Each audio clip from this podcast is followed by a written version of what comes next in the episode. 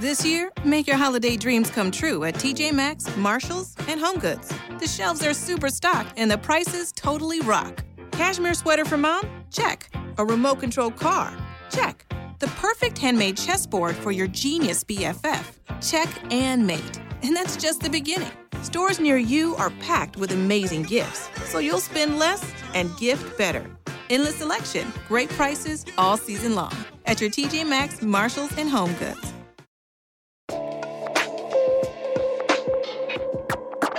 This flow.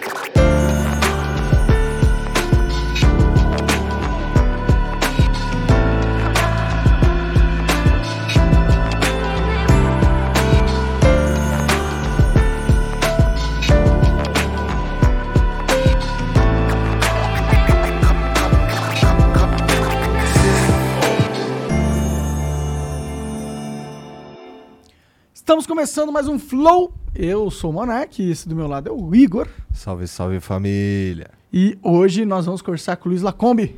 Caralho. Luiz Ernesto Lacombe. Ah, desculpa. É desse jeito, Ernesto. Ernesto. Ernesto. Ernesto, é isso aí.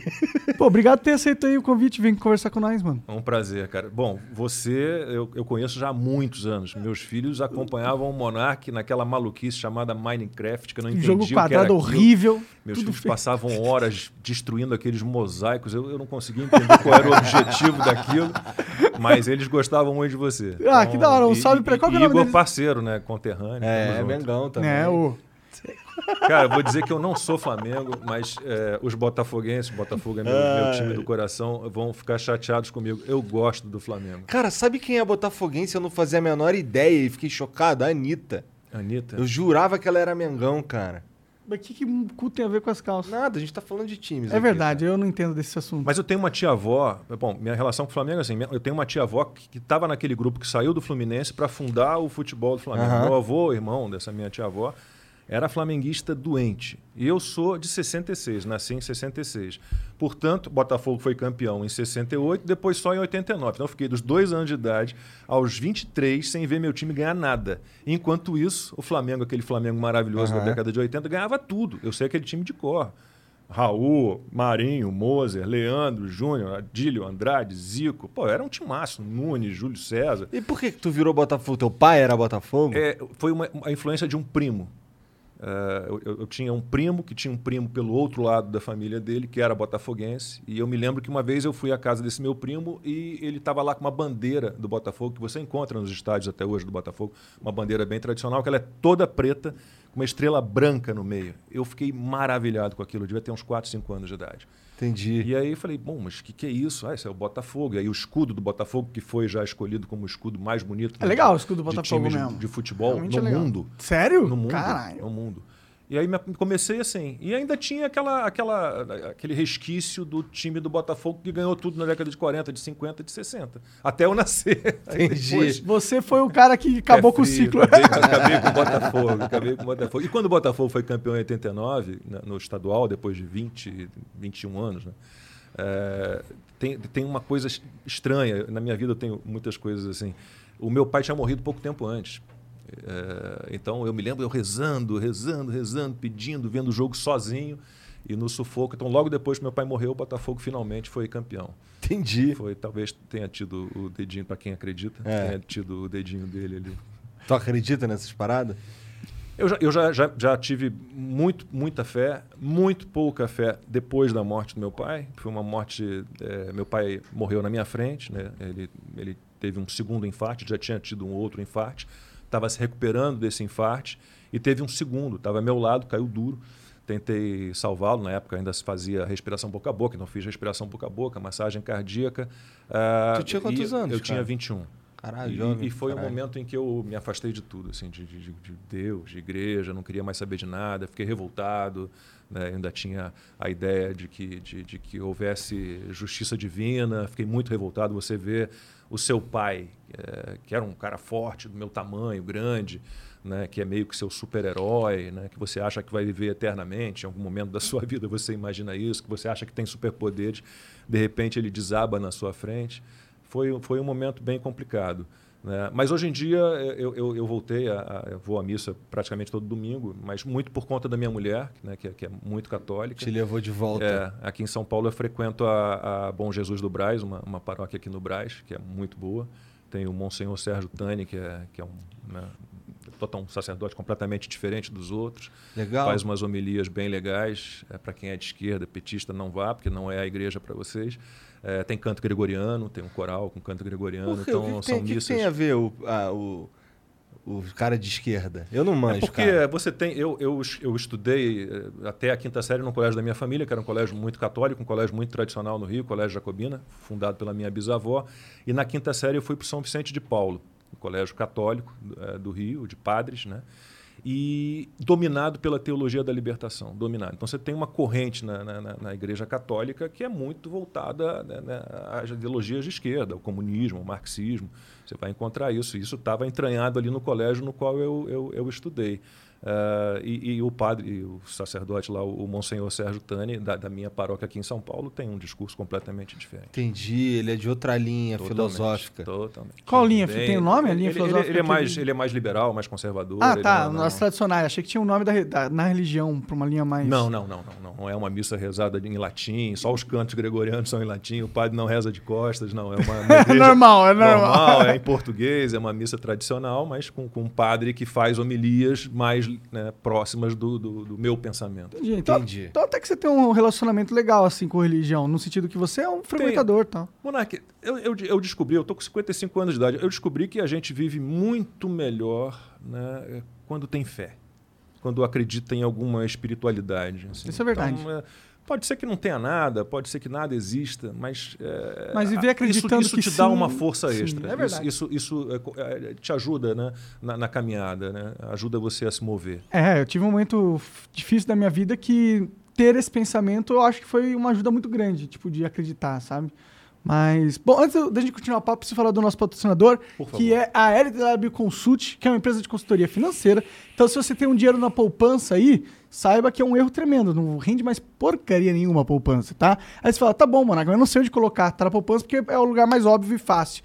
Tá bom, então eu sei a dica perfeita para você. Vai no ltwconsult.com.br e entre e faz o planejador de sonhos lá deles, que, que eles têm. Porque eles vão pegar a sua situação financeira, o seu perfil de investidor e vão te traçar uma estratégia para você seguir que vai ser 100%, 200%, até 1000% melhor do que a poupança, entendeu? Então, sai da poupança, vai para a LTW. Hipoteticamente. viu? Hipote pode ser, né? Não tô falando que vai ser. Né? Vai que você, dizem, pô, você deu sorte. Ah, o Monark falou que ia ser mil por cento mais. É, não, pode ser, pode ser que não. Mas mais que a poupança vai render, isso eu te Isso aí garanto. eu também A poupança está perdendo da inflação. É, né? porra. Então, já sai dessa parada, vai pra LTW. Arroba LTW Consult é o Instagram deles, tá bom? E, que- se você quiser virar membro do Flow, é totalmente possível. Os membros do Flow, eles ganham acesso aos nossos concursos de sorte. Todo dia a gente dá uma coisa nova pra vocês terem a chance de ganhar, tá? Inclusive, hoje a gente tá dando uma moto elétrica custom. Ela chega até 60 por hora, essa parada. Não tem placa, então dá pra desrespeitar os sinais de trânsito. Se você for rebelde. Não faça isso. Não faça isso, eu não estou recomendando isso, mas é uma possibilidade com essa parada aí. É só clicar em participar que ter, e a gente manda Não pra tua precisa de casa. carteira de motorista. Não precisa. Você pode, pô, dá- até o seu moleque de 16 anos pode andar. É, mas a 60 por hora aqui em São Paulo vai tomar muita multa, né? Porque o que Mas tem não de tem placa. é 50. Ah, mas tem, você tem razão. Essa não tem nem, nem licenciada. É, tem essa aí é. Stonks máximo. Então, se você quiser ganhar, clique em participar ali Dá que até vai dar boa. na, na faixa de ônibus. Exato, ixi. Faixa de pedestre. Acho que esse é meio, meio mal. assim. Caralho, mano. Eu tô, eu só tô zoando, para. eu tô zoando, tô É. zoando, galera. Tem também uma camiseta da Noping aí, um kitzão Noping. É, e o headset Kraken Razer fodão, se quiser, clica pra participar que você pode ganhar, tá bom? Só tem que ser membro. Quiser mandar mensagem pra Só gente? tem que ser membro e clicar no participar. Tem É. a galera que é membro fica esperando ganhar sem clicar no Aí participar. não tem como, né? Tem que clicar no participar. Bom, outra coisa, quiser mandar mensagem pra gente, alguma pergunta, coisa assim, são 400 Sparks, tá? É, limite de 10 mensagens, áudio e vídeo de 20 segundos. E se quiser uma propaganda no final do episódio, a única propaganda que a gente vai falar no, no final do episódio custa 50 mil Sparks. E você pode mandar um áudio e vídeo de até um minuto, tá bom? Então manda pra gente. Qual que é o emblema hoje, Janzão? Caraca, aí, ó. Isso daí é tua. Rapaz, por um minuto eu achei que eu tava com um brinco ali no. Parece você, só que com muito boa harmonização facial assim no talo, tá ligado? É, não, eu tô, eu tô na, na única. Eu, eu jamais faria nenhum procedimento cirúrgico, assim, é, é, cirurgia plástica, botox, nada disso. Eu já, já passei por tantas cirurgias, não tenho vontade de fazer nada que não seja é, vital para minha sobrevivência. Mas essas bolsas nos olhos aqui estão me irritando. minha mulher tá, tá começando a me convencer a, a fazer essa. Ah, diz que é uma cirurgia muito tranquilinha, que é um talhozinho pequenininho. Ah, não faz é não, você vai começar a parecer um robô, cara. Não, só tirar as bolsas de repente. O resto tá tranquilo. Com o resto Não eu- parece eu tão bem. ruim assim, tá? Você tá usando Porra, maquiagem tem agora? cinquenta- Cara, Não, eu, que- eu queria ter 55 anos e parecer contigo, cara. Com todo respeito. Vou dizer que eu estava melhor até essa porcaria desse coronavírus aparecer, viu? É, fecharam tudo, fecharam a academia, fecharam a academia do meu condomínio, fecharam, fecharam geral. Eu engordei 8 quilos. Já consegui emagrecer agora 5, ainda estou devendo 3. Vamos ver. Em breve eu volto à velha forma. Ah, eu tô devendo 30, pô. É, eu tô devendo alguns também aí. bom, ó, se quiser resgatar esse código, esse emblema, o código é Lacombe, tá bom? E é só nas próximas 24 horas, depois não vai dar mais. É, basta criar uma conta no nosso site, flowpodcast.com.br, é de graça, tá bom? Cadastra, registra, resgata, porque depois só no Mercado Negro. É isso, é isso. E aí, cara, essa vida aí, como que tá? Tá cansativa, né? Cansativo? Porque é, é- é um, é um momento de, de muito trabalho, muito trabalho. Se for pensar no que eu faço, eu tenho um programa diário na Rede TV, segunda a sexta, meio-dia. Eu tenho um programa semanal na Rede TV. Eu tenho meu canal próprio no YouTube. Eu tenho o projeto 4x4 também no YouTube, com a Ana Paula Henke, o Guilherme Fiuza e o Rodrigo Constantino. Eu escrevo para dois jornais. Eu estou preparando o, o texto original do meu último livro, que eu estou relançando por uma outra editora. Estou preparando o meu curso de jornalismo. Estou preparando um outro livro, um inédito, para o ano que vem. Porra, tá trabalhando É, pra cacete. Tô. Meu dia ficou curto. 24 horas não, não, não tá dando. Não tá dando. Não, não, não, não, dá. Entendi. Mas é, mas é bom, assim, é, 55 anos ainda dá para encarar. Você não tem energia de quando eu tinha 30, 25, 20, mas ainda ainda tô aí para guerra, né? Bom, E você é um tem mais energia que eu, né? E eu tenho 30. Esse, esse livro que. Esse livro novo que tá escrevendo aí é sobre o quê? Não, o, o novo vai ser uma coletânea de todas as crônicas que eu escrevo para jornais. Entendi. E o último que eu estou preparando, o original, para relançar, para lançar uma segunda edição, é, é um livro que eu- foi o último que eu lancei em 2016, dezembro de 2016, que conta a história da parte judia alemã da minha família. Parte do meu pai, é, parte da, da família do meu pai, o pai do meu pai era um judeu alemão que veio em 34 para o Brasil, foi um dos primeiros a perceber ali o perigo que, que, que surgia com o Hitler, né, porque muitos judeus não demoraram um pouco a perceber. É. E, então eu, eu, eu resgatei a história dessa parte judia alemã da minha família. E, e de que maneira? Ah, esse meu avô ah, veio para o Brasil, para o Rio de Janeiro, casou-se com, com a minha avó, que era filha do, do primeiro arquiteto do Brasil, que é nome de rua lá no Rio, não sei se você conhece, professor Gastão Baiana, que liga ali Aham. Copacabana à Lagoa. Ah, e a vida inteira, a gente soube, esse meu avô morreu, eu tinha três meses de idade, então eu, eu, não o conheci. E a vida inteira a gente quis saber mais dessa parte né, alemã, judia da família, e minha avó sempre desconversou, nunca gostou de falar de nazismo, de holocausto e da família na Alemanha. Sempre negou que tivesse guardado cartas, correspondências ou alguma documentação da família na Alemanha. E quando ela morreu, a gente foi desmanchar o apartamento dela em Copacabana, morou a vida inteira lá na rua Anhangá, e descobrimos mais de 300 cartas, a maior parte da minha bisavó Elise, alemã, para o meu avô e a minha avó. E essas cartas eram. Que conteúdos eram dessas cartas? Tudo que você puder imaginar. Assim, no início, cartas dissimuladas, porque a minha bisavó, como muitos judeus, ela, ela, ela fingia né, que não estava acontecendo o que estava acontecendo. Né? Ela tentava se proteger de alguma forma. né? Então, as cartas no início, você vê muita dissimulação, você vê que ela não está contando o que realmente está rolando na Alemanha. É, mas a partir de um certo momento, aí realmente ela, ela começa a, a- a contar. Então, basicamente é de que maneira a vida dos judeus na Alemanha foram, né, as vidas foram se deteriorando né, com a segregação, com a perseguição, né, até a solução final, que foi o extermínio do, Nossa, inte- interessante do- demais. dos aí. judeus. É, e essas cartas, é, ela- ela- eu tenho uma irmã, minha irmã caçula mora na Alemanha desde 92, então a gente entregou todas essas cartas para ela. Ela teve um trabalho enorme para traduzir tudo, porque era um alemão arcaico, uma letra manus- manuscritas, né, uma, uma letra muito difícil.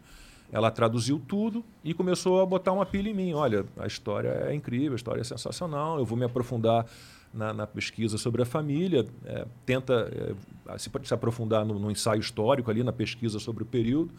E, e, aí reuni todas essas informações e usei essas cartas de várias maneiras. O livro se chama Cartas de Elise, uma história brasileira sobre o nazismo.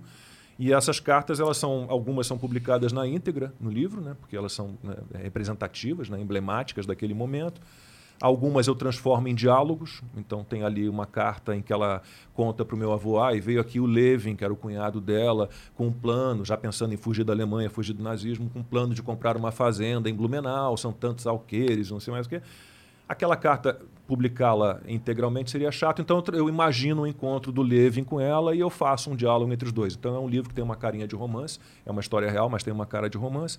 E algumas cartas só me deram informações né, que eu diluo no texto. É, isso acho é, que é, são documentos históricos, né? Sim. Isso aí. Acho que tem até pesquisadores que teriam interessados, né? Tem, nessa... tem vários livros assim, né, de, de, descendentes que conseguem reconstruir, né, reconstruir uhum. a, a, vida. E o legal é que era da tua família, né? Não, e, e o bacana é que é uma, é, é uma homenagem, porque, por exemplo. É, os judeus, os, nazistas foram implementando ao longo dos anos, né, desde a ascensão de Hitler, várias leis né, de segregação contra os judeus. Então, retiraram os judeus do serviço público, retiraram os judeus das universidades como alunos e como professores, proibiram os judeus de frequentar bibliotecas públicas, cinema, teatro. Então, isso tudo foi, foi, foi, foi, foi num, num processo muito violento.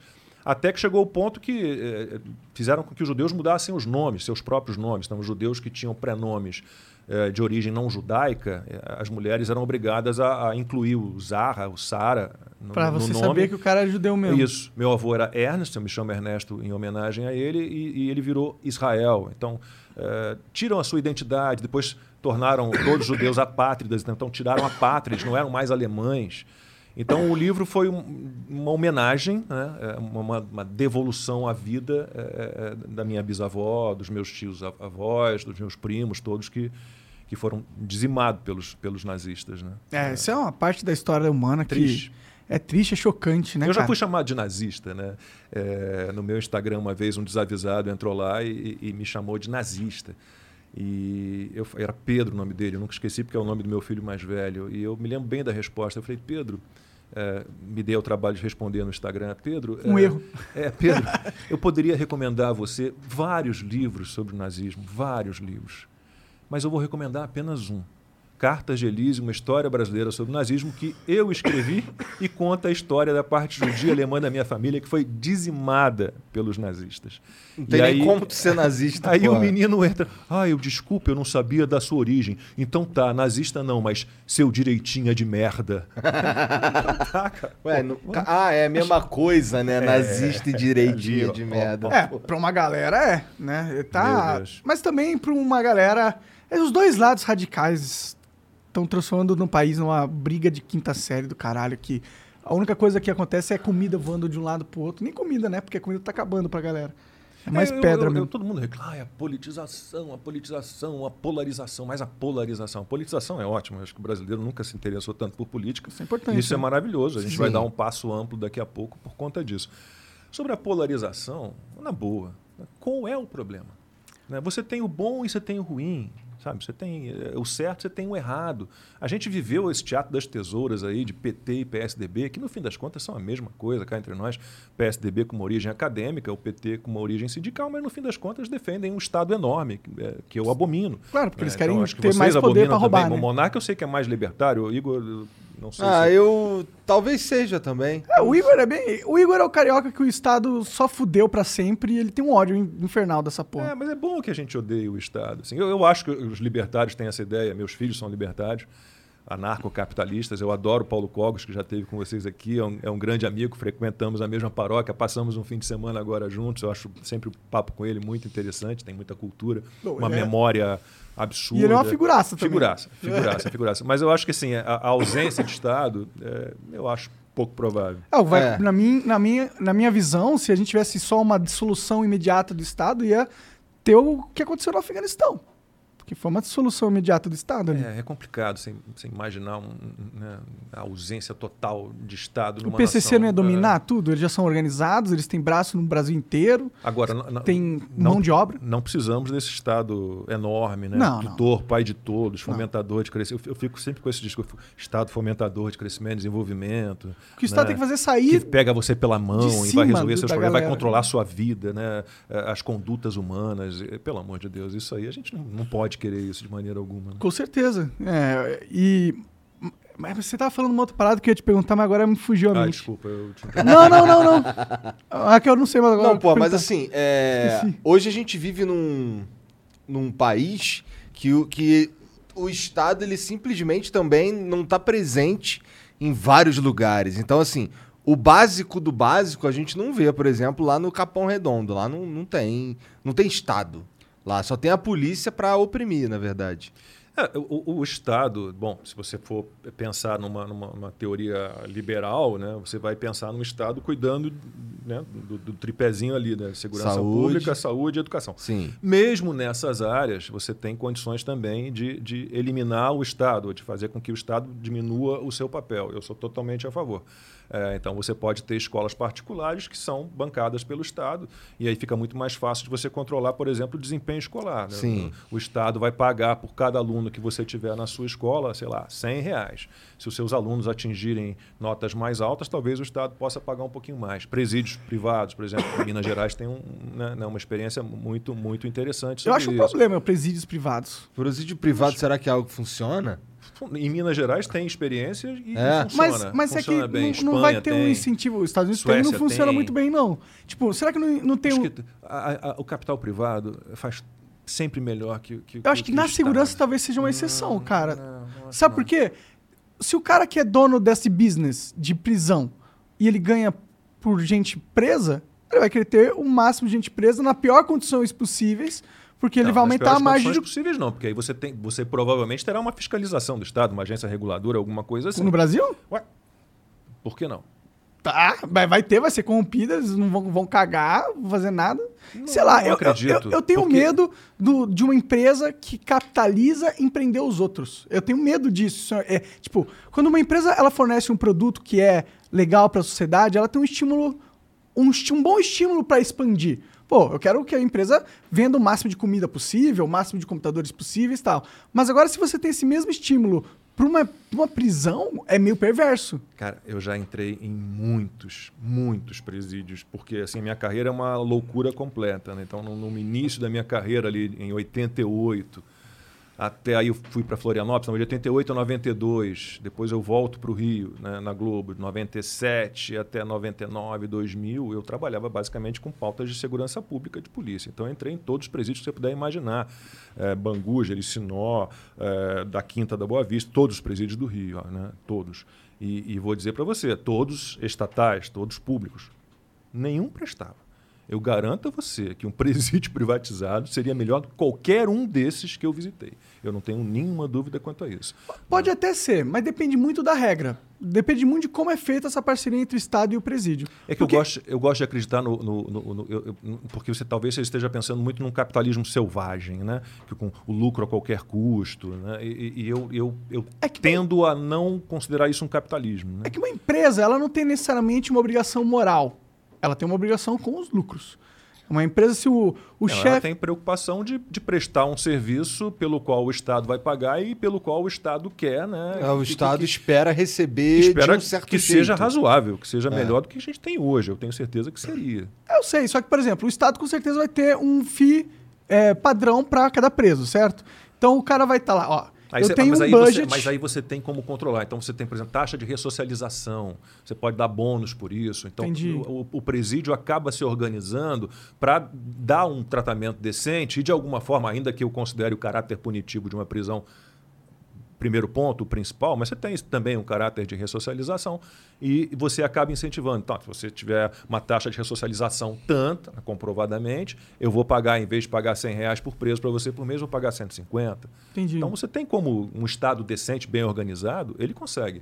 Ah, eu consegue, mas também consegue, conseguiria fazer por ele próprio, assim. Eu acho que a cadeia não é um dos casos que eu vejo assim que eu preciso tirar o Estado da parada. Agora, outras coisas, tipo energia. Não, é, eu, eu falei porque as pessoas sempre consideram ah, o Estado tem que sair de tudo, exceto de segurança pública, de Educação. educação eh, e segurança pública, educação e saúde. é isso. É, é, e mesmo na saúde você tem alguns exemplos. Aí tudo bem, você tem as falcatruas, tem é, lá no, lá no, lá no, no, no Private Rio. Senior? Ah, não, no- Não, Prevent Senior não.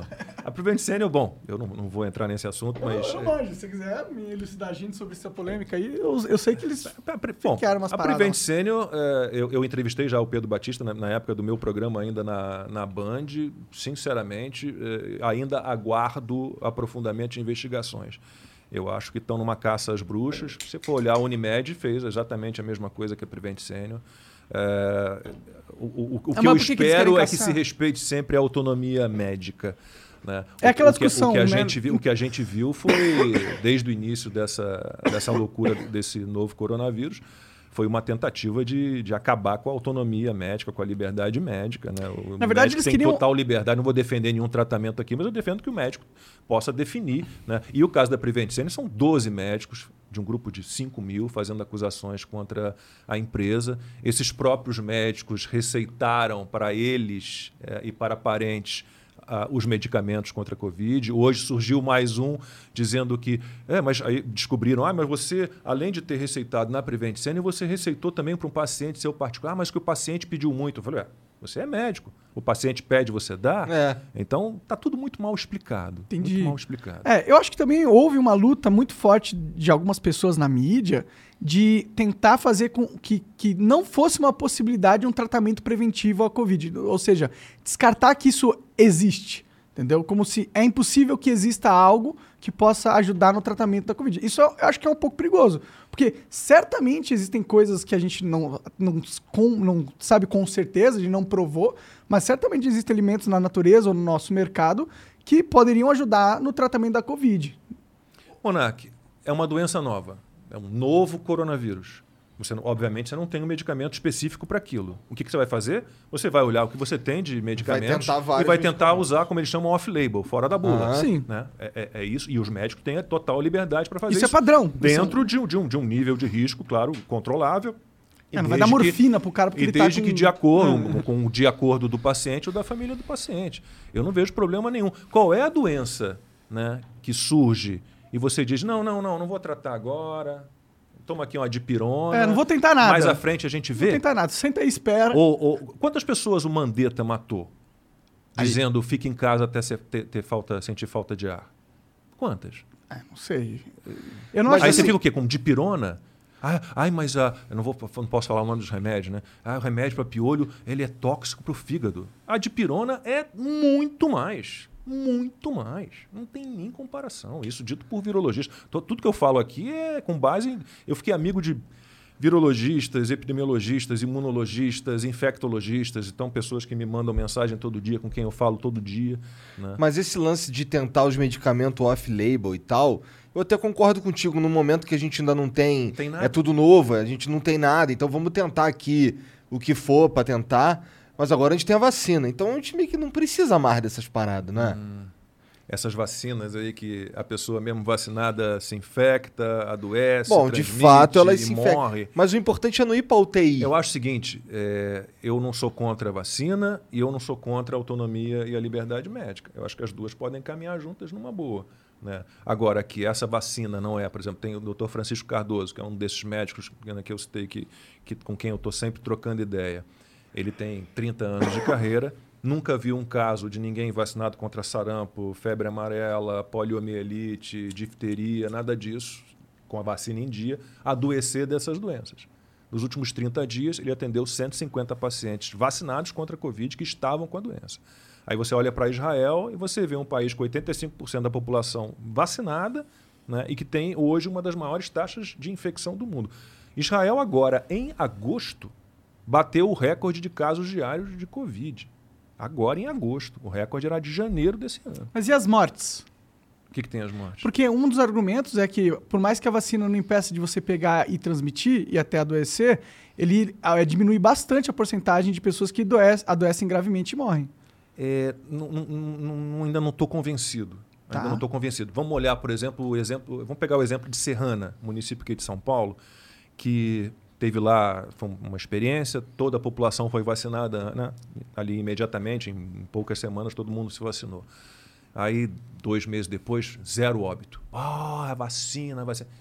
Aí, um médico, também amigo meu, doutor Alessandro Loyola, falou: Lacombe, olha aqui. Aí você olha lá, agosto de 2020, ano passado, sem vacina, 16 óbitos em Serrana. Novembro, zero, sem vacina. Então não dá para dizer, eu acho que a vacina deve colaborar, eu espero que colabore para isso. Né?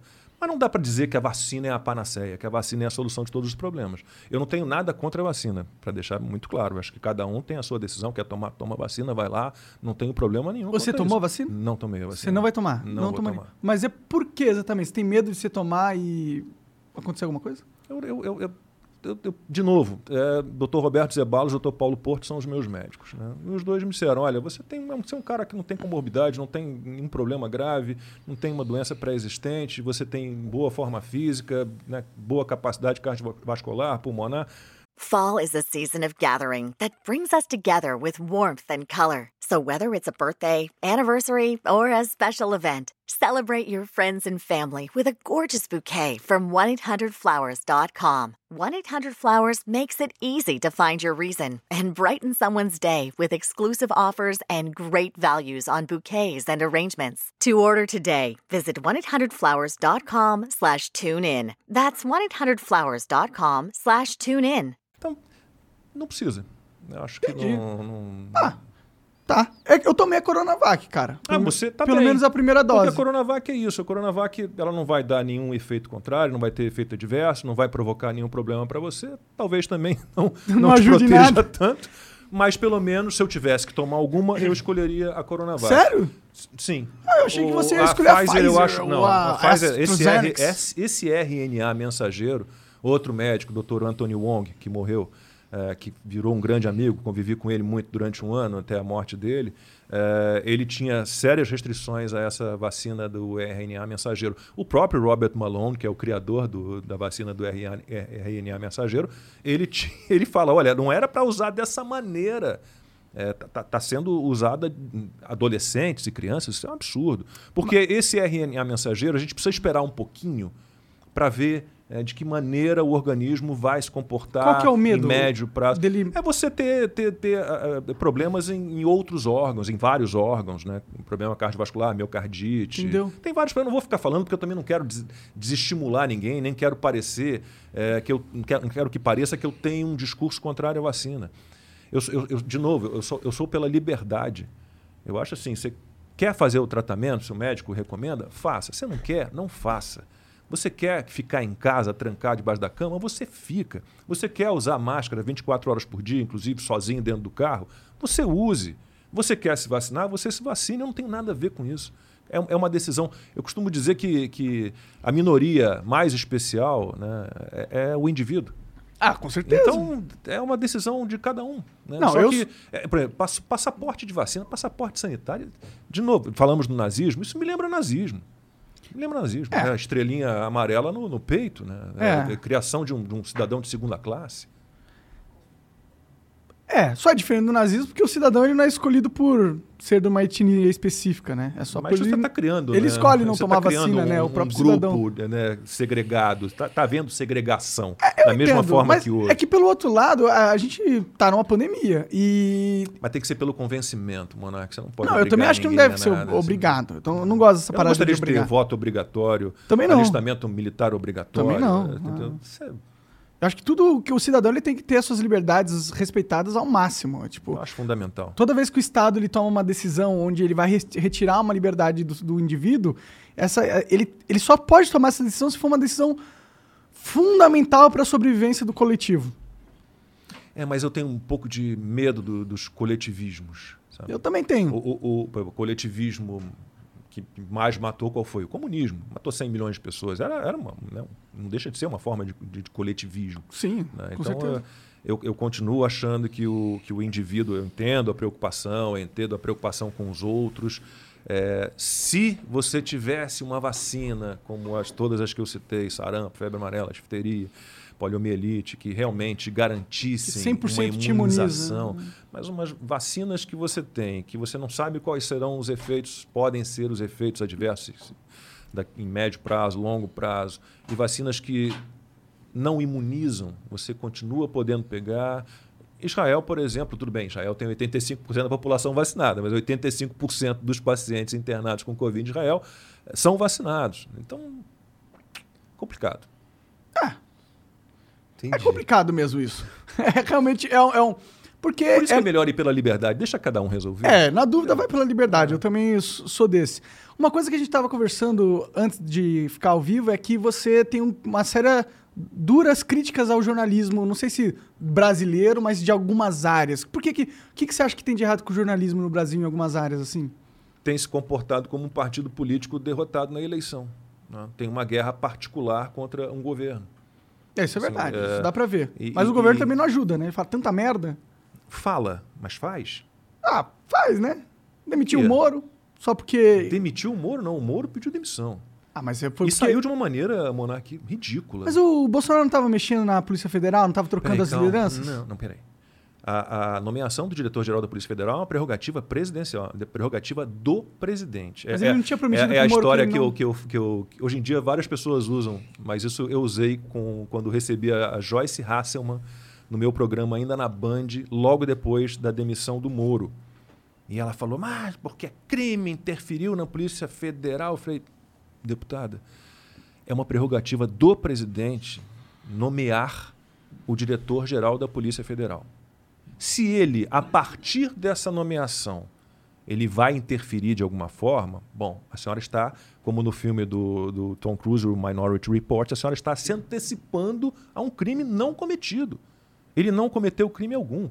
Na verdade, quem, na minha opinião, quem cometeu o crime foi o STF quando barra a indicação. Ali, ali naquele momento, talvez o Bolsonaro tivesse que ter peitado o STF. Mas peraí, está na Constituição.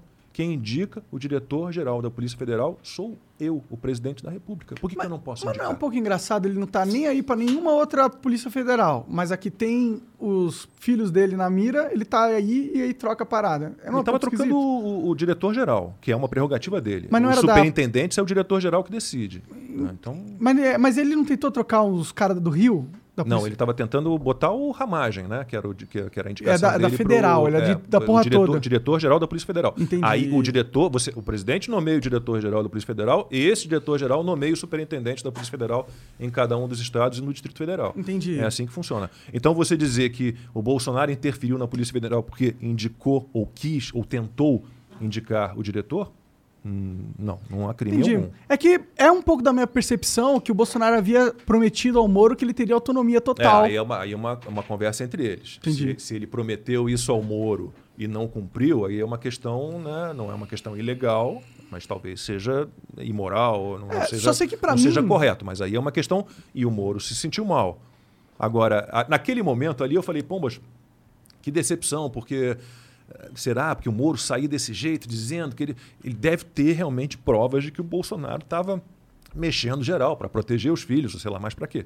Bom, mas ele é... tinha com certeza uma intuição muito forte que esse era o motivo. Mas não, mas não apresentou nada. Não ah, apresentou bem, aquela mas... reunião, aquela reunião ministerial que foi a, a gota d'água para a saída do, do Moro. É, se você olhar o Moro durante aquela reunião, ele saiu dali porque ele tomou umas, umas pancadas ali. Né? Tomou umas pancadas. É, o Bolsonaro estava querendo mexer com o ministério dele porque foi o início daquela fase de fecha tudo, de prende quem está na rua. É, era, era, era um momento assim de, de agressão total à liberdade. Né? Será que foi e, por isso mesmo? Eu não sei se eu compro isso. Esse, esse, essa... O Moro, o Moro se o Moro, sentiu. O Moro se o Moro sentiu. tinha uma credibilidade, não mas tinha? Ele, mas ele se sentiu de alguma forma. É como se você levasse um pito né, no seu colégio, na frente dos seus colegas de colégio, ficasse com vergonha e pedisse para sair do colégio. Chegasse em casa, no, caso dele, ele pediu para sair do governo. É, então, assim, tomou um pito, tomou um pito. Você está falando Mas, que foi uma infantilidade a forma que ele agiu? Eu, eu, eu, sempre, eu sempre fui um grande admirador do juiz Sérgio Moro. Né? É, essa história de o STF é, descondenar, né? que agora é o verbo, é descondenar o Lula, de anular processos.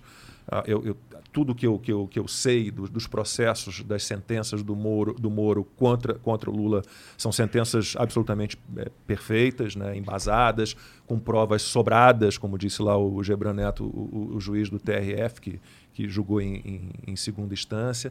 Uh, então eu sempre fui um grande admirador do juiz Sérgio Moro. Né? Achei que ele, quando começou o governo, era muito mais um ministro da Segurança Pública e estava indo direitinho. É, agora, sair daquela maneira né, e anunciar a demissão numa entrevista coletiva então, e dizer que mim... o presidente estava interferindo na Polícia Federal e, e nada ter a, a, a mostrar. A, é que o Bolsonaro colocou o Moro como se fosse o validador moral do governo dele. Falou assim: ó, esse cara é o anticorrupção máximo do Brasil. É a referência nacional essa disso. Essa era a ideia. Parecia, desde o início Exato. parecia. Mas aí, quando o cara que. É, ele deu essa credibilidade de ser um cara ilibado moralmente, e esse cara saiu acusando de estar tá com intenções espúrias, é isso? Seria? Intenções espúrias com a PF. Não dá para só descredibilizar que, que aquele cara fez. Ok, que tem que provar pela lei. Mas pela interpretação do cidadão médio, que sou eu, eu fico falando, tem caroço nesse angu? Mas não mostrou nada. Não, tudo bem, mas tem caroço nesse mas angu. Não mostrou nada. Com certeza. Não mostrou mas não nada. mostrou nada. Oh, o Reinaldo o... Azevedo jura de pé junto que não tem prova contra o Lula também. Mas ele mudou de opinião, né? Porque ele escreveu um, um livro contra o PT, falando do, do, das falcatruas todas do PT, e de repente ele acha que o Lula é, a, a, como diz o próprio Lula, a alma mais honesta do Brasil. Lula, Aí é um brincante é um ladrão, também, porque não é, né? não é. Lula é um ladrão. Não é. Eu, eu não, é. consigo Honesto, entender não é. essa história de alguém, eu, claro, cada um sabe de si, de novo, eu sou né, Uhum. um liberal antes de tudo, né, eu sou um democrata, cada um vota em quem quiser. Agora, é complicado compreender como é que alguém né, ainda pensa em votar no Lula. Mensalão tá aí, cara. Petrolão tá aí. Cara, 5 bilhões de reais foram recuperados. Há 14, havia, né? Porque agora já não sei mais nada, é possível que tenham que devolver esse dinheiro todo. Havia 14 bilhões de reais em recuperação ainda. Então, peraí. Tem Fora produto, não acharam, né? tem produto do roubo, mas não teve roubo? Isso é esquizofrênico, isso não existe. Faz sentido, né? Faz totalmente sentido. Eu acho que acreditar na inocência, não só do Lula, mas do PT inteiro PT, como um partido. Dirceu, Dirceu é um guerrilheiro treinado em Cuba. O problema do, do Lula não é nem só o Lula. O Lula me dá medo, de porque ele é um cara muito mais habilidoso que o Bolsonaro politicamente. E, e ele tem um grupo muito maior, muito bem mais estruturado. E é isso que me dá mais medo ainda, o grupo que por trás do Lula. Porque o Lula não é só o Lula. O Lula ele traz uma galera junto com ele que é de peso. E de peso mesmo, uma galera muito poderosa. E se esse cara entra no poder de novo, Bolsonaro tá demorando para conseguir dominar o negócio. O Lula vai dominar sim. Em um segundo. A questão do, do, Lula é o seguinte: vamos imaginar que o Lula realmente é, como ele acha, como ele diz, a alma mais honesta do Brasil. Ele não se torna a pessoa mais competente, o governante mais competente, um estadista, um grande gestor público. Ele não é, porque as ideias que ele defende, que o partido dele defende, todos os partidos de esquerda defendem, elas não deram certo em lugar nenhum do mundo em época nenhuma. De novo, eu, eu acho, eu, eu sou muito pela simplificação. Assim. Eu sou um repórter de televisão, então eu sempre trabalhei como repórter desde o início da minha carreira, fazendo reportagens por um minuto, um minuto e meio. Então você tem que ganhar um, né, um poder de síntese, uma objetividade, uma concisão né, que outros veículos de comunicação não, não, não exigem, mas televisão exige. Então eu acho às vezes que a, que a discussão ah, o, o Guilherme Fiuza não gosta dessa divisão de direita esquerda, conservadores, liberais, progressistas, sempre entre aspas. Ele não gosta disso. Mas, no fim das contas, para simplificar, né, é uma questão de o que, que você defende? O que o Lula e o PT defendem? Esse Estado, de novo, esse Estado enorme, enorme, Estado social, um Estado que vai pegar você pela mão, que vai resolver todos os seus problemas, vai conduzir a sua vida, né, que vai te dar um dinheirinho, que vai criar estatais. Isso não existe. Isso não... Me cite um país é, desenvolvido, livre e democrático que tem um Estado enorme. Não existe. Estados Unidos? Estados Unidos tem um Estado enorme. Estados Unidos tem, tem. 16 estatais. Tá, mas eles também têm 800 bases militares no mundo todo não, também. Peraí, tô falando. É, Isso é para do Estado. Não, sim, eles são a única superpotência no mundo. A China está chegando lá. É a superpotência, a única país número um do mundo. Eles têm um papel ainda de polícia do mundo. Tá, mas é que eu né? vejo o Estado americano eu prefiro, um muito forte. Eu prefiro os Estados Unidos como polícia do mundo do que, do que a China. Ah, também prefiro. Ah, então tá. Ou o Brasil. Não, eu digo assim, um, um Estado é, que, que te ofereça tudo. Que tenha que te oferecer, é, e nada é de graça, educação pública, saúde pública, é, uma renda mínima, que, que tenha controle todas as áreas econômicas que tenha, como a gente tem aqui no Brasil. Você tem Eletrobras, você tem não sei mais o que, você tem Correios. Meu Deus do céu, a gente tem estatais de tudo. De Sim. tudo. Não tem a menor, não, não, não dá, isso não existe. Não, não eu, é, eu acho Bom, o governo brasileiro. concorda um pouco. Sim, com certeza. Mas, mas o governo americano também tem estatais, tipo, tem o correio lá americano, né? Que estão querendo mas, vender é, Mas é, o programa que está indo ao ar hoje, aliás, com o Diogo Macorde, que é o secretário de desestatização, desinvestimento lá do, do Ministério da Economia, que é sensacional, ficou no lugar do Salim Mata. É, eu fiquei bem decepcionado quando o Salim Mata saiu também. Porque, bom, tudo bem, isso, isso, isso é uma falha, mas que tem a ver muito com o Congresso também. A gente poderia ter privatizado mais. Né? Mas o Diogo Macorde, é, pessoal, posso, posso fazer Mano, claro, pô. É porque o programa vai ao ar hoje, não, 11h30, mas fica no YouTube. É ah, agora, YouTube? Com, ah, agora com a Kombi Arena com o Diogo Macorde. Cara, ele é sensacional. Então ele explicou essa história do. Tem, eles têm hidrelétrica também, mas ele explica lá, é uma participação mínima, é uma participação pequena. Eu me lembro de cabeça, os Estados Unidos têm 16 estatais. Os Estados Unidos têm 16 estatais. O Brasil tem mais de 400, contando as municipais e estaduais. 400 estatais. Sim, sim, sim. O Não, Brasil se comparar tem... o Brasil com os Estados Unidos, é, o Brasil, os Estados Unidos é um estado muito mais inteligente. É enxuto, é pequeno. É, eu, você tem, eu você tem, sabe quantos, é enxuto. Sabe quantos imóveis ah. é, a, a, União tem, o governo federal tem? 750 mil. 750 mil. Não, eu, eu, eu até concordo que ele seja enxuto, mas eu não sei se ele é pequeno. o, o, o o Estado americano. Mas o brasileiro, de, com certeza, olha, não é olha, nem pequeno quais são as leis, Quais são Sim. as leis trabalhistas? Vamos pegar lei, as leis trabalhistas, por exemplo. A lei trabalhista brasileira, que é, que é baseada lá na, na, Carta del Lavoro lá do, do, do, Mussolini, que o Getúlio Vargas adotou, que é uma, é uma, é, é uma CLT fascista. Né? Veja como é para contratar e demitir nos Estados Unidos. É ali. Você contrata, não tem carteira de trabalho, tudo é simples, tudo é fácil tudo é desburocratizado, o Estado não está metido em tudo, complicando a sua vida.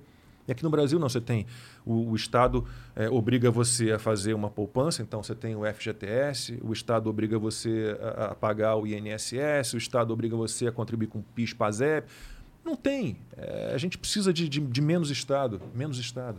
Né? É, é, é garantem, garantem, de... garantem benefícios, benefícios, mas e aí? E os deveres? Né? E, e, como é que vai bancar isso tudo? Não tem almoço grátis. E a maioria dos benefícios que são oferecidos aqui no Brasil são ruins. São ruins, né? É, tipo, é um benefício para normalmente vem para a camada mais pobre mesmo, para os miseráveis do Brasil, são os que ganham algum benefício assistencialista. Para a galera que está aí na classe média, baixa, o cara que está trabalhando dois trabalhos, ele não tem nada do governo. O cara tem um trabalho, dois trabalhos, não tem nada do governo. Ele tem uma rua bosta, ele tem que pagar plano de saúde, ele tem que. Ele tem uma telefonia bosta, uma internet bosta, tudo Sabe bosta. o que ele tem que ter do governo? Ele tem que ter do governo é, a preparação ou a, e a manutenção de um ambiente econômico livre. Livre. Né? Sem a presença do Estado. Né? Você é um trabalhador, você vai lá, você negocia o seu salário, não tem salário mínimo, por exemplo. Tem, tem um monte de coisa que a gente tem que mudar. E a gente vai demorar muito para chegar nisso, porque as pessoas acham que o Estado tem que ser provedor, que o Estado tem que proteger você. Né? E essa é uma ideia furada, essa, essa ideia não existe. Né? Ah, é, o Estado ele tem que criar uma, um jogo legal para todo mundo jogar. Sim, né? é. você, tem que, você tem que incentivar o capital privado. Então você tem que incentivar os investimentos privados, você tem que se retirar da economia de alguma forma, você tem que deixar que, que as empresas possam é, ser abertas facilmente, fechadas facilmente, possam contratar facilmente, que um funcionário não custe. Um funcionário para quem você paga mil reais por mês, que ele custa para você dois mil reais. Isso, isso, é um absurdo, você não consegue gerar emprego dessa maneira. Então, é nesse sentido que a gente tem que retirar o Estado né, da, no, da, nossa vida. Não... Essa tua visão de mundo aí pode acabar te levando para a política, cara? Não, não, não, não, não passa pela minha cabeça. É? É, não, não. Tem muita gente que fala isso. Ah, Lacombe, deputado 2022. Lacombe, senador 2022. Assim, eu acho que, que ou eu mataria alguém, apesar de ser extremamente calmo, eu mataria alguém ou seria morto. Eu não tenho estômago para aguentar aquilo. Eu não tenho ah, estômago. Ah, para, eu tô trabalhando na TV, cara. Não, mas eu não tive problemas na TV. Não, mas, As ah, acham que o crime TV, TV não é? é um querendo matar o outro. Não é, não é? Eu nunca vivi isso. Não? Não. Eu vi uma vez uma cena só, é, não vou citar nomes, mas é, né, uma, uma, vez eu estava na sala com, com o diretor na Globo, um diretor de jornalismo regional, e entrou uma repórter reclamando de uma outra. Pô, porque ela está escalada para um Viva Amanhã e eu que estou acompanhando esse caso, tem que ser eu. Foi a única vez que eu vi alguém querendo tirar um colega do caminho para. Né, Mas você não sofreu um com isso então? Você Nunca. estava bem com todo mundo? Todo você ficou mundo. É, oito anos lá no esporte É, espetacular. na Globo, no total, contando os cinco anos de afiliada, que eu fiquei cinco anos na RBS TV em Santa Catarina, então foram 25, né? Foram cinco de afiliada, de Puta 92 merda. a 97 e de 97 a 2017 na Globo do Rio. Foram 25 anos no total. Como que você conseguiu ingressar assim na carreira? Pro... de- Porque é difícil chegar na Globo, né, mano? E tu- você chegou Cara, cedão. mi- minha vida não teve absolutamente nada de planejado. Absolutamente nada de planejado. Eu, eu, eu sempre quis ser escritor.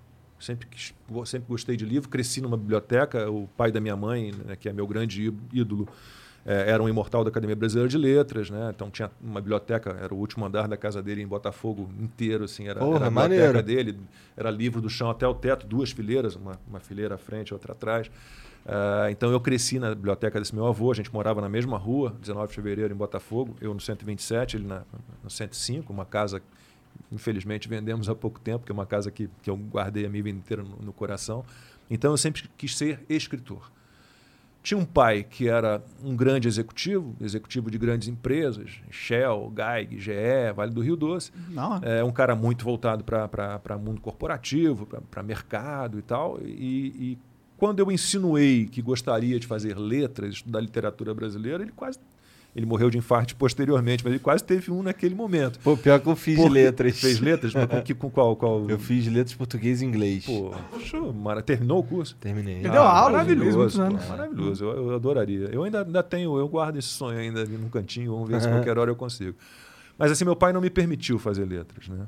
E eu fiz vestibular em 83 e o meu pai era administrador de empresas e a área dele, que era chamava-se OIM, Organização e Métodos, estava sendo tomada por computadores, pela informática, que era o, o início ali da informática. E ele falou: não, você tem que trabalhar com isso aqui, com informática, processamento de dados. Falava isso na época, processamento de dados. Bom, era uma boa dica. É, mas, assim, Como se eu- carreira, é uma boa eu- carreira se eu- mesmo. Se eu gostasse, né, É, Mané? sim, é, verdade. Com certeza, com certeza. E aí eu falei, puta merda, o que, que eu vou fazer agora, rapaz? Aí, bom, é isso. Ah, e outra coisa. Colega meu da Fundação Estúdio Vargas, que ele era da Fundação Estúdio Vargas, disse que você tem que fazer um outro curso, além do processamento de processamento de dados, da PUC, que era o melhor curso do Brasil na época, foi o primeiro. É, você tem que fazer um curso de base matemática. Pode escolher aí, matemática pura, engenharia. Eu falei, caceta, além de ter que aturar processamento, duas faculdades, duas faculdades. Então, eu, meus primeiros vestibulares foram para estatística, eu fiz estatística, fui, passei para a UERJ, primeira opção. Passei bem, eu- eu sempre tive muita facilidade em prova. E passei para processamento de dados na PUC, na época já era assim, 29 candidatos para uma vaga, Caralho. e sabe Deus como passei em primeira ali. Em e aí, primeiro? eu- de não, não em primeiro Ah, lugar. de primeira. passei, passei em segundo quando eu fiz para jornalismo. Caralho. Passei ali de primeira, sem, Ah, sem sem- esperar pode reclassificação. crer, pode crer. Que eu tenho, tinha amigos que tive amigos que entraram eh, reclassificados depois, tiveram que esperar a lista de reclassificação. Então, durante dois anos a minha vida foi esse inferno. Eu saía de manhã, morava no Flamengo, saía de manhã, pegava o metrô, ia até o Maracanã na Oeste, fazia cálculo integral, álgebra, álgebra Só os linear, númerozinhos legal, bacana. tudo que eu de... forma assim, não eu, eu não- nunca tive dificuldade, eu sempre muito, fui muito bom aluno, sempre passei direto no colégio, inclusive matemática, física, química, às vezes eu tirava uma nota baixa, mas sempre acima da média, passava. É, então não era a minha, mas estava lá, de manhã, quatro, cinco horas aturando aquele quadro azul da UERJ na época, cheio de fórmulas matemáticas, eu completamente perdido ali, revoltado por ter a- a- aceitado aquela situação, né? não tinha muito como escapar, tinha uma relação complicada com meu pai. E aí ia para casa, almoçava e ia para a PUC, na Gávea, e fazia de 4 da tarde até as 11 da noite processamento de dados. Né? E, e aprendi Assembler, que é uma linguagem de máquina, COBOL, que é uma linguagem de programação, não sei se ainda é usada, mas era Acho que é, usada porque eu já para ouvi falar disso É. aí recentemente. era usada era a linguagem usada pela, pelos, pelos centros de processamento de dados de bancos, né? Então eram programas 700 comandos e era uma época arcaica, né? Hoje em dia o pessoal não tinha nem monitor. Mas eu acho que os bancos ainda usam esse sistema. Aham. Cada, não, você vê como é que era. É, cada, cada comando de um programa era um cartão perfurado. Você tinha as perfuradoras de, de cartão, aí você perfurava, botava numa caixa. Às vezes tinha comando, tinha programa com 700 ca- comandos, 800, então eram 800 cartões. Aí você entregava para um cara no, no CDC, no, no RDC lá da, da, da PUC. O cara passava na leitura ótica, aqueles cartões. Aí você ia dar uma volta, ia fazer um lanche, voltava 30, 40 minutos depois e estava lá no escaninho, né, na, tua, na tua matrícula, o formulário contínuo, que era aquelas impressoras matriciais. E aí, por exemplo, você via lá se seu programa tinha rodado. Se dava algum problema, você tinha que localizar no meio daqueles 800 cartões o que estava com problema, ou os, os que estavam com, problema, e trocar, redigitar, Entendi. passar todo, por todo o processo. Um cartão representava uma linha de código. Uma linha, uma linha de um comando. Pode Return, crer. Go to. Pode crer, e, pode crer. Eu acho que o Kepler falou que ele começou a carreira dele fazendo isso aí. Nossa, era horrível. Eu, eu já não gostava. O Semenzato também. Foi o Semenzato que falou? O Semenzato passou por isso, com certeza. Então foi o Semenzato. Eu já não gostava. Você imagina passando uma situação dessa. Pois é. Bom, eles ficaram milionários. Arcaica. é, eu, eu, eu não. Aí, aí endoidei, cara. Depois de dois anos eu, eu resolvi peitar meu pai e dizer: olha, tô super infeliz, não é isso que eu quero. Você foi imaginou... difícil isso? Sei, muito. Você imaginou isso para mim, mas não é o que eu quero. Ele parou de falar comigo. Sério? Eu fiquei nem sei quanto tempo, eu fiquei um longo tempo sem falar com tipo meu pai. Anos? Do tipo assim, não, hum, até me reencaminhar, né? Então, por exemplo, na época a gente não tinha celular, não tinha tantos telefones. Lá em casa era um telefone na sala de jantar, uma extensão na, no quarto dos meus pais. Meu pai podia estar jantando, o telefone tocava, eu atendia, era para ele. Eu ia na empregada, mandava avisa lá meu pai que, que é telefone para ele, para não, não passar para ele direto. Então foi uma situação bem, bem difícil, né? Porque eu avisei ele que ia largar as duas faculdades e larguei as duas faculdades. E aí ele começou a se irritar comigo, porque era academia o dia inteiro, eu fiquei um gigante. Eu faço jiu-jitsu há, muitos anos, então era academia o dia inteiro, era praia, tinha uma rede de praia, de vôlei de praia. Então eu. Eu falei, ah, esse moleque tá só vendo a vida boa. É, aí ele chegou uma hora que falou: olha, uh, não dá. Você vai ficar nessa? Eu vou cortar tua mesada. Vai ter que se virar. Então você decide o que você vai fazer da sua vida. Eu falei, pô, mas não tenho, eu, eu quero fazer letras. Não, isso aí está resolvido, não vai fazer. Então, então não sei o que eu quero. Então vou arrumar uma terapia para você. Aí eu arrumou uma psicóloga. Aí eu fui para psicóloga. E lá pelas tantas é, eu decidi que eu queria fazer psicologia. Hum. Achei interessante. Assim, a, a psicóloga me, me, conquistou, porque eh, na primeira sessão ela me perguntou: por que você está aqui? Eu falei: estou aqui porque meu pai avisou que se eu não viesse ele ia cortar minha mesada. Então eu estou aqui. Ela, bom, desse jeito eu não posso tratar você. Eu falei: então, mas eu tenho que vir. Posso ficar? Eu trago um livro. Eu levava um livro, cara, cara de pau. E ficava lendo, ela sentada ali na poltrona, eu sentado no sofá. E às vezes eu fazia um comentário, ela fazia um comentário e ela foi me conquistando e eu me encantei ali pela, pela história da, da psicologia. Ela era Sandra Mara Lopes era muito inteligente, era, era sempre uma, uma, uma, As sessões foram ficando interessantes e eu fui me interessando por psicologia, achei que podia ser a minha. E fiz de novo vestibular, passei para psicologia na PUC e cursei um ano de psicologia. Foi, Largou de novo. Foi, foi, larguei de novo. Por quê? Ele não curtiu? não. Que que não.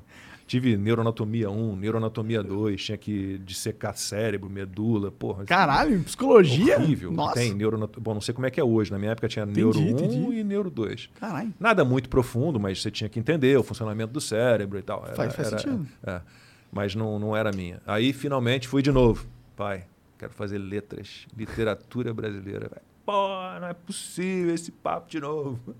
Você quer escrever, vai fazer jornalismo. Ah. Foi ideia do meu pai. Caralho! E aí começou a pressão de novo. Você vai fazer vestibular para jornalismo? Vou fazer vestibular para jornalismo. Você não vai estudar? Eu falei, pai, eu estudei a minha vida inteira em ótimos colégios, já fiz três faculdades, né? eu sempre fui bom aluno, eu não, não preciso estudar. Não, você tem que estudar. E parou de falar comigo de novo.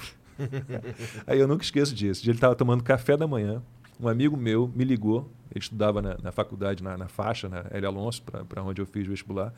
Ele me ligou. E aí eu fui atender. E aí? Não, tô aqui na faixa, saiu o resultado do vestibular. Eu falei, e aí? Passei? Aí meu pai já passou. Eu falei, ah, passei, meu pai. Segundo lugar? Segundo lugar. Pronto. Aí meu pai levantou, me deu um abraço e tal. E aí fui fazer jornalismo. Mas como eu queria escrever, né, texto para ser lido, não para ser falado, eu nunca pensei em televisão. Nunca de cara estava descartado. Eu queria, na época não tinha internet, né? Sou tão velho que nem internet tinha. Eu queria fazer mídia é, impressa, né? é, jornais e revistas. Pode Meu sonho era trabalhar no Globo, segundo caderno do Globo, segundo né? caderno Veja, é, isto é, sei lá. Eu queria uma coisa assim, queria ser cronista, né? E, e aí surgiu um professor e falou: não, cara, você tem uma cara boa, você tem uma voz boa. Pô, eu trabalho na Band, na Bandeirante. Na época ninguém falava Band, era Bandeirante. Trabalho na TV Bandeirantes. Vai ter lá um, um estágio e lá não tem essa parada de ter, precisa estar no sexto período. Você pode fazer agora. Eu estava no segundo período, sei lá. eu falei, caramba, tá, vou lá. Aí tinha uma vaga. E aí eu participei da seleção e fui o escolhido para estagiar na, na Bandeirantes. Então do tio perfil mesmo, né? É, mas eu fui, eu fui no intuito assim de, ah, vou ver qual é. Né? Pô, eu preciso, é uma, é, uma, linha de currículo né, que eu coloco. Vou ficar três meses lá, que era o período do, do, do estágio, três meses com renovação de mais três. Fico seis meses lá e depois eu corro para o impresso. Tô nisso desde 88. Então são 33 anos. Os caras te capturaram na Bandeirantes. Tu 33 tu anos. Tu curtiu? O que, que você começou fazendo lá? Estagiário? Comecei como. É, é, é, é um setor que, que é como formador de um bom jornalista é maravilhoso. Na época chamava chamava-se apuração, depois passaram a chamar de escuta e agora até onde sei voltou a ser chamado de apuração. É um setor assim, na minha época, que era? Numa mesa como essa, né? com vários telefones não celulares, mas telefones discados, né? um gravador cassete, um rádio gravador cassete, um, uma rádio escuta, um rádio amador ligado no, na faixa da polícia, que é ilegal, mas todo mundo faz. E o que, que o apurador faz? Né? Normalmente eram estagiários ali. Você tem que dissecar a cidade e o Estado. Você pauta o imprevisível. Então, por exemplo, você não tem como é, hoje, bom, amanhã vai haver um incêndio às duas horas na rua tal, ou amanhã vai ter um assalto. Então o que, que eu ficava fazendo? De meia e meia hora eu pegava o telefone, eu tinha uma lista e ligava para Centro de Comunicação da Polícia Militar, Centro de Comunicação da Polícia Civil, principais delegacias, principais batalhões da Polícia Militar, principais hospitais públicos do Rio, sempre com a mesma história. Oi, tudo bem? Aqui é o Luiz Ernesto, é, da TV Bandeirantes, estou ligando para saber como é que está o plantão, tá, tá tudo tranquilo, tem alguma ocorrência. E aí você ia, né? de olho no que estava na faixa da polícia ali no rádio, gravando os, os, os noticiários, na, na, época no Rio, Rádio Tupi, Rádio Globo, de, transcrevendo notas, e você ia alimentando a chefia de reportagem. Ó, oh, está acontecendo um assalto assim. Então você acaba aprendendo nesse setor é, o caminho da, da informação, né? como buscar a informação. Porque as pessoas mentem, né? dissimulam, então você começa a, a, a... Hello, this is Discover, and we take customer service very seriously. We know that if you have a question or concern about your credit card, that's a serious matter, and you need to talk to a real person about it. So we offer around the clock access to seriously talented representatives in the USA. Again, it's a serious endeavor. The only funny thing about it is Bob. If you call us and Bob answers, you're in for a treat. Get 100% US based customer service and talk to a real person day or night. Discover Exceptionally common sense. Entender como é que você faz para chegar na informação, na fonte primária. Até é... o entendimento do mundo que vai expandindo Tudo. Você aprende cabeça, a perguntar. Né? Você que é muito importante. Às vezes você tem que fazer uma pergunta que não é direto, direta no ponto ali. Você tem que dar uma voltinha para chegar onde você quer. Construir então, não, não dá para entrar. Às vezes não dá para entrar de sola. Entendeu? Então você vai é, se desenvolvendo como um entrevistador, basicamente quanto, quanto é tempo você ficou lá nesse, na operação? Na apuração. apuração. Na apuração foi pouco tempo, porque o, o, legal da apuração é isso. Então o que, que acontece na apuração? Quando falta um repórter, né, eles catam alguém na apuração. Ah, a equipe tal não pode ir para a rua sozinho, você não, eu não, não era formado, então não podia aparecer ainda no vídeo, mas eu já podia acompanhar a equipe na rua. E o que, que eu fazia? Fazia o que o repórter faz, exceto aparecer. Então eu, eu fazia a entrevista, minha mãozinha aparecia, Entendi. Né, eu anotava as informações, voltava para a redação, passava o material para o editor e ele fechava lá. Ele escrevia um texto, o apresentador gravava. Então eu comecei a ir para a rua, como um repórter que não aparecia. Depois eh, tinha um diretor que, que, gostava de mim e, e, aos 23 anos cismou, na Bandeirantes ainda, de me transformar em apresentador. Eu fui contra porque eu tenho total noção é, de que a apresentação é uma fase posterior na, na, formação de um jornalista. Você achou que você não estava pronto na época? É, porque eu queria, eu queria trabalhar mais como repórter, como produtor, como editor, para depois poder ir para o estúdio. Eu sempre entendi que o apresentador ele tem que ser, de alguma forma, um repórter no estúdio, um editor no estúdio. O apresentador não é esse profissional, esse ser que, que, que, que, né, que se estabelece, que aparece ali, que se materializa no estúdio e sai falando. Né? Então eu sempre fui muito ligado, tudo, a minha vida inteira, todas as funções que eu tive em televisão, uh, como apresentador jornal local, que eu me tornei na Bandeirantes, como repórter, repórter especial, uh, como editor, como apresentador do Esporte Espetacular, do Bom Dia Brasil, como apresentador da Band, Rede TV, em todos os canais nos quais eu trabalhei, eu, eu sempre entendi que um profissional de telejornalismo ele tem que dominar tudo. Produção, pré-produção, produção, uh, reportagem, edição, finalização, tudo. Entendi. Tudo, tudo, tudo. E aos 23 anos você ser trancado dentro do estúdio, sem a possibilidade de que a Bandeirante não, não queria que eu, que eu, que eu ficasse né, muito me ocupando com a reportagem. Então, aí desisti da Band. E aí fui para. Por que, que elas não, que eles não queriam você na reportagem? Ele, ele, ele, era um diretor que, que gostava muito de mim. Não sei. É. Tá. É. Meu cabelo, seu cabelo está lindo hoje. Entendi, né? entendi. E ele me queria como apresentador. ele me queria na apresentação e eu queria ser repórter.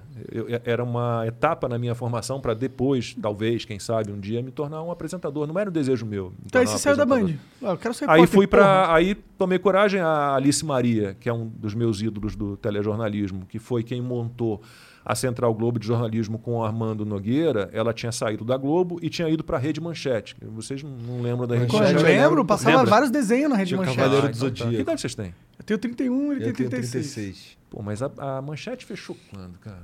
A manchete fechou em. 2000? Dois É, não, tá certo. Foi tudo 2000, bem. é. porque vocês não pegaram a fase de ouro da Manchete, que foi a fase que eu peguei. Eu, fui, eu entrei, fui contratado pela Manchete em 90, 1990. Então Alice Maria tinha ido para lá. Muita gente da Globo boa tinha acompanhado Alice Maria. E aí surgiu a tal da novela, que acho que a Globo vai, vai reeditar agora, é, Paraí- é, Paraíso, Pantanal. Pantanal. E, e a novela fez um sucesso absurdo e puxou toda a audiência da, da Manchete. Então, eh, assim, foi um período muito rico na minha vida, de 90, 90 91, 92, quase três anos na Manchete. E aí comecei como repórter, passei a repórter especial, né, também muito novo, então com 24, 25 anos eu me tornei repórter especial, que também é um... Eu fui muito precoce na minha carreira, de certa forma. Eh, e depois passei a apresentação, apresentação do jornal local, depois apresentava um, um jornal chamado Noite e Dia, que era o Renato Machado que fazia os três primeiros blocos, que eram blocos de entrevista, para competir com o Jô Soares 11 e meia, que era o programa do Jô na, no SBT, e eu fazia o bloco final, que era um bloco de, de notícias. Mas a, a manchete foi, foi assim, tipo, a audiência dela com, com Pantanal e com, com toda aquela galera da Globo ali trabalhando por um produto um padrão acima do que, do que a emissora tinha até a chegada da Alice Maria, eh, ela cresceu muito e ela caiu.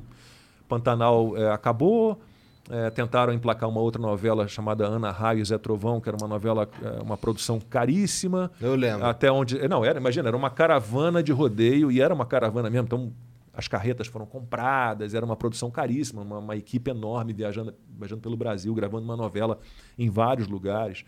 E eu, eu, eu ouvi dizer, não tenho certeza disso, mas ouvi dizer que houve muita.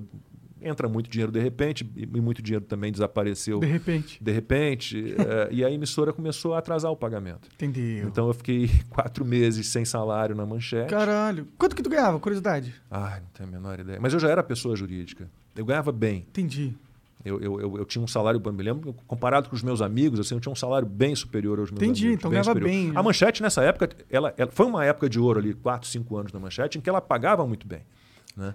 E, e aí, quatro meses sem salário, uma amiga minha, jornalista, colega minha na Manchete, tinha ido trabalhar na RBS TV em Santa Catarina e ligava de vez em quando para saber como é que estava lá a situação na Manchete, porque salários atrasados, a gente fez greve e tal.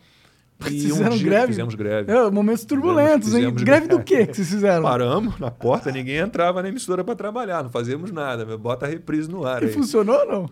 Não, para mim não, porque eu, surgiu essa amiga minha dizendo, Aí olha, fora. sai fora daí, eu tenho uma vaga aqui na, na RBS aqui em Santa Catarina, e isso era outubro, ali, fim do ano.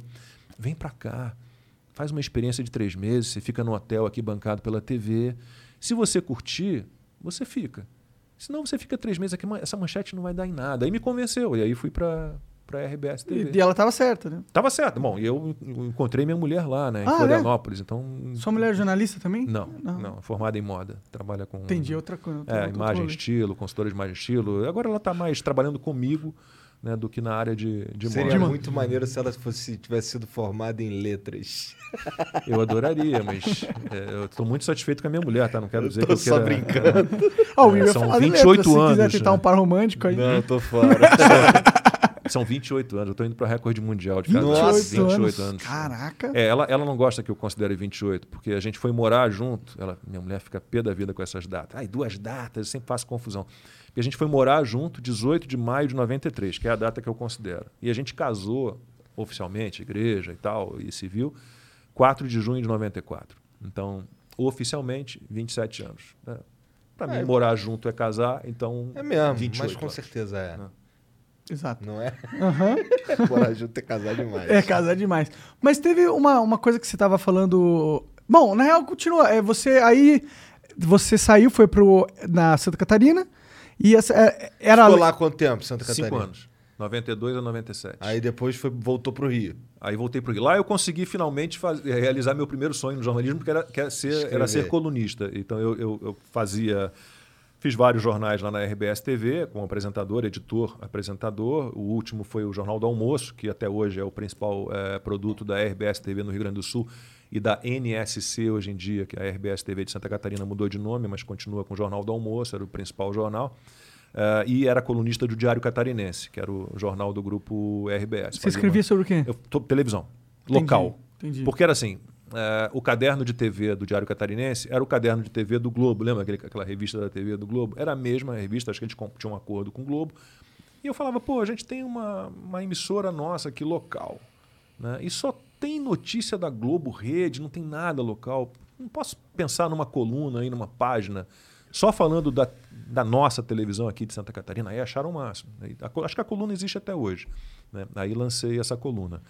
É, mas na, na RBS TV, agora que, que acabou, eu posso falar. é, eu passei pela primeira situação, passei por várias situações estranhas em televisão já. Estranhas. É, eu sou um cara muito não tem- correto.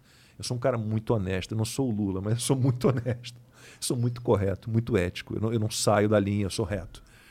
E eu, quando fui para o Jornal do Almoço, que é um jornal, mas ele tem uma cara de revista eletrônica, então ele era ligado à produção e não ao jornalismo, eu fazia o que seria o SPTV segunda edição, né, o RBS Notícias. E fui deslocado para esse Jornal do Almoço. E me lembro bem que esse era um jornal que sempre no verão, como Florianópolis tem muito movime- movimento no verão, eh, ele sempre ganhava assim dois repórteres extras, frila. Ficavam ali três, quatro meses na emissora, vinham de São Paulo, vinham do Rio Grande do Sul. E, e nesse ano, meu primeiro ano no Jornal do Almoço, jornal todo reformulado, cenário novo, apresentadora nova, era Andréa Busato, né, que tinha trabalhado até na Manchete também, eu, mudou tudo. Mas aí o, o, o chefe na época, não vou falar o nome, ele eh, falou: olha, infelizmente este ano nós estouramos nosso orçamento, não vai ter equipe extra, a gente vai ter que se virar dessa maneira. Eu falei, mas como é que a gente estourou o orçamento?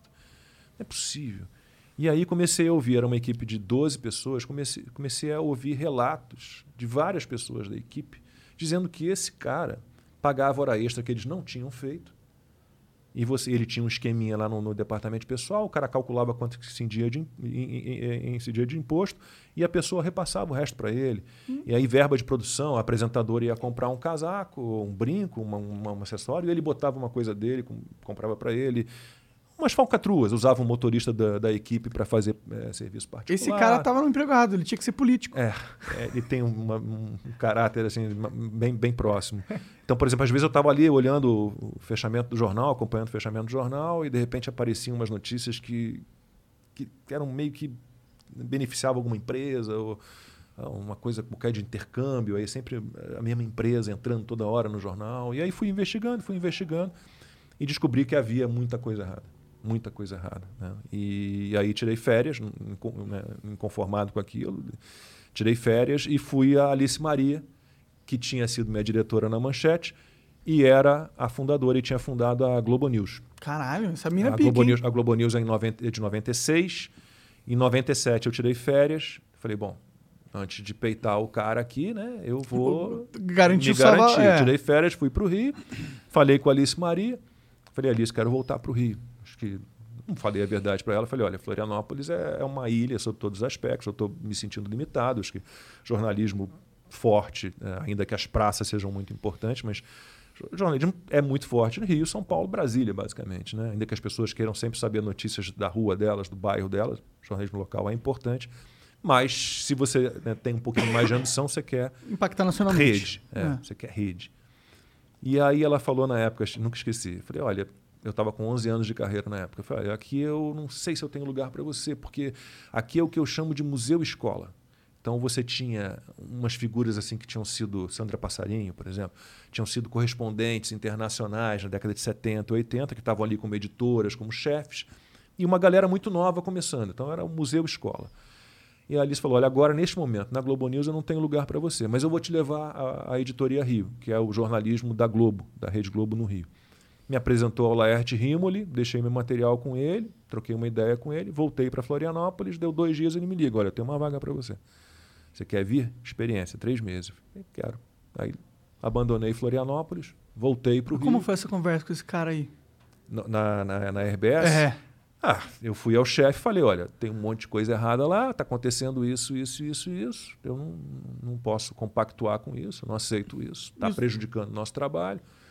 E aí fizeram lá uma investigaçãozinha e eu vazei. Deixei lá Sim. o rolo e Mas e o me cara não mandei. te encheu o saco, foi de boa. Não, nunca fui ameaçado nem Ah. nada. Fui, fui ameaçado em outra situação. Se vocês quiserem, a gente fala. Nunca falei muito disso. Pô, eu quero, você deixa essa deixa aí. Quando que Não, foi? porque eu, eu fui ameaçado na República Dominicana, quando fiz um reality show pela Bandeirantes. É mesmo? É, pode falar disso já. você- Pode, Não você sei, você sabe. sabe, né? Que, como assim? Que É. reality show era esse? Você tava Porque assim, aí, aí os cartéis? 97. Então, eu voltei para o Rio, comecei na reportagem do Rio, 97, 98, 99. Aí a Alice Maria, que tinha me levado para a editoria Rio, disse aqui na Globo News não tem lugar para você. 99, não, não, eu quero você sim. Porque eu comecei a apresentar o RJTV, primeira edição, o Praça, o SPTV, primeira edição, o SPTV, segunda edição, no Rio, aos sábados. E ela curtiu. Ah, não, acho que eu tenho uma vaga para você como apresentador, você quer ir para a Globo News? Me ofereceu um aumento. Eu falei, beleza. Fu- Fui para a Globo News. Aí depois da Globo News eu fui para o Esporte Espetacular. Aí numa história também que não sei se vale a pena contar, porque eu tinha um amigo no Sport TV, me chamou para fazer um programa no Sport TV sem abandonar a Globo News. E aí um dia estava sem apresentador no Esporte Espetacular. Falei, pô, pega o Lacombe, que está fazendo um programa no Sport TV super bem. E aí acabei Esporte Espetacular, oito anos, Bom Dia Brasil, eh, seis anos. E aí meu contrato vencia em maio de 2017. E o Renatinho Ribeiro, grande parceiro, grande amigo, que hoje em dia é o diretor eh, da Central Globo de Esporte, na época era o diretor executivo, me chama, meu último dia de trabalho, antes de férias, ele me chama, falei, cara, tentei de tudo, tentei de tudo, mas vai haver cortes aqui pra caramba. Seu contrato foi o primeiro contrato grande a vencer. Eu tentei te segurar, adoro você, você é parceiro, você é competente, você é um cara sério, pô, se dá com todo mundo, um cara que eu não quero perder de jeito nenhum, mas não tem jeito. É ordem, vamos ter que cortar. Então, isso janeiro de 2017. O teu contrato termina em maio, você está liberado para negociar outra coisa, a gente vai cumprir o contrato. Se você conseguir alguma outra coisa antes de maio, a gente te paga tudo que te deve numa bolada só, mas você está liberado. Eu falei, putz, que, que droga sensação ruim, você vira custo, né? É, é- é uma sensação, entendo perfeitamente, empresa particular, ela decide, ela contrata, ela demite, não tem problema nenhum. E aí surgiu o convite da Band para fazer um programa chamado Exatlon Brasil. Como é que esse programa me foi vendido? Ele me foi vendido como se fosse um Survivor. E era um programa de uns turcos, de, uma, de um grupo de turcos, que tem, até hoje, tem o direito de transmissão do Survivor para a Grécia e para a Turquia. Entendi. Só que, para a América Latina, eles pensaram numa.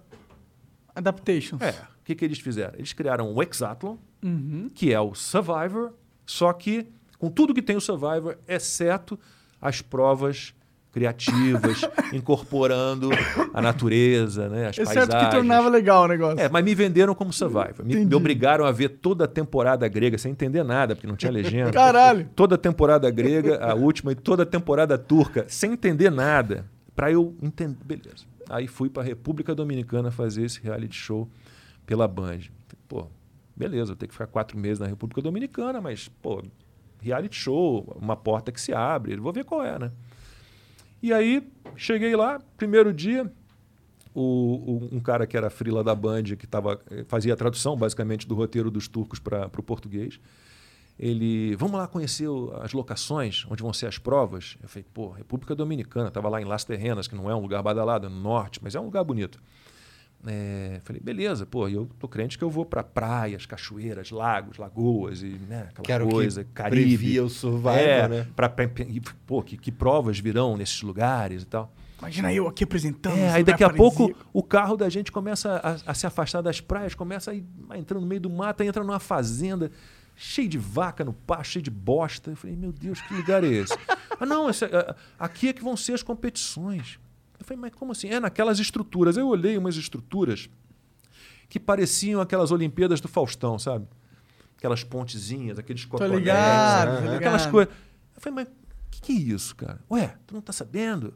A, as provas vão ser nesses circuitos aí. Eu fiquei, cara, mas isso é Olimpíadas do Faustão. Cara, ah, porra, Lacombe, Olimpíadas do Faustão. Aí nisso vem um argentino, Max, fortão, cabeça raspada. Oi, Lacombe, como você está? Tudo bem? Falando, falando português bem com sotaque carioca. Aí eu falei, pô, ah, eu sou o Max, sou responsável aqui pela montagem das estruturas de competição. Eu falei, pô, legal. Como você fala português bem, você tem um sotaque carioca. Qual é? Você, ah, não, morei muito tempo no Rio, morei cinco anos no Rio. Eu falei, o que, que você fazia lá? Trabalhava no Projac. E o que, que você fazia no Projac? Olimpíadas eu montava as estruturas da Olimpíada do Faustão. Aí o que, que aconteceu? Caralho. Aí eu fui no, aí eu fui nos caras da Band, que era o diretor, a, tinha uma equipe Band pequena, o resto era tudo turco. Aí eu falei, rapaziada, são três meses de programa.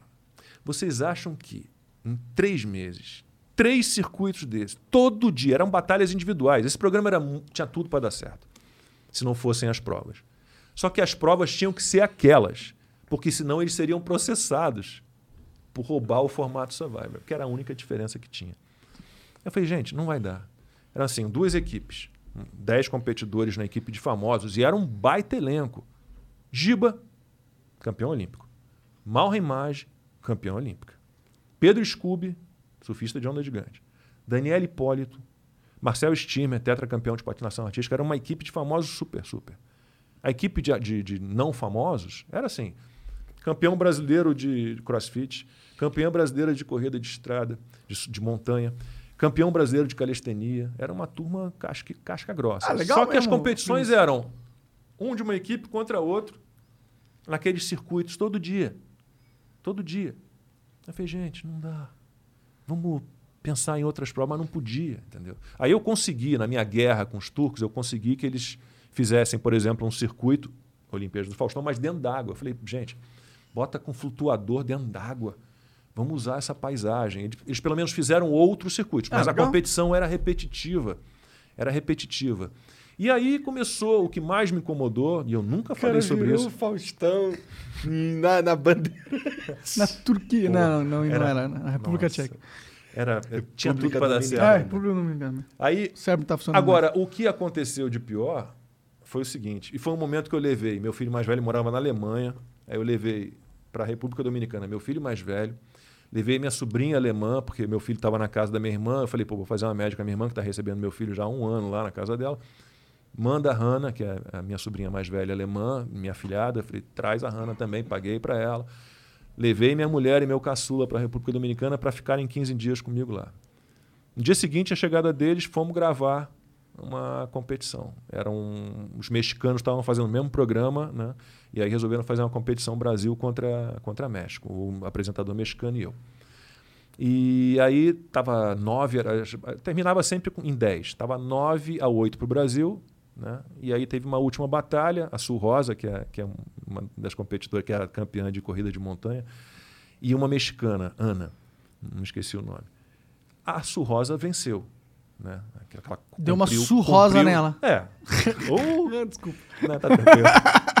Venceu. Eu. Vitória do Brasil, 10 a 8 o mexicano também. Daqui a pouco vem um turcão lá. Não, não, não, não, não. Não. Foi empate, vamos fazer uma batalha de desempate. Queria render não. ainda. Queria render. Aí eu falei, não, cara. A brasileira ganhou. Não, não, não. Deixa, eu vou, quero ver o vídeo. Não, não, não. Vamos fazer uma outra batalha. Os caras queriam que eu mentisse com a minha família. Eu já não mentiria de maneira alguma. Com a minha família ao lado. Eu virava para a minha família está ali, cara. Você está me pedindo para mentir. Para dizer que a brasileira que venceu, que a imagem mostrou, não venceu. Aí eu tirei, eu nunca falei isso, hein? tirei os microfones. Faz o seguinte, pede ali ao mexicano para gravar, então. Eu não vou gravar mais. E aí a- o meu relacionamento com os turcos só se deteriorou.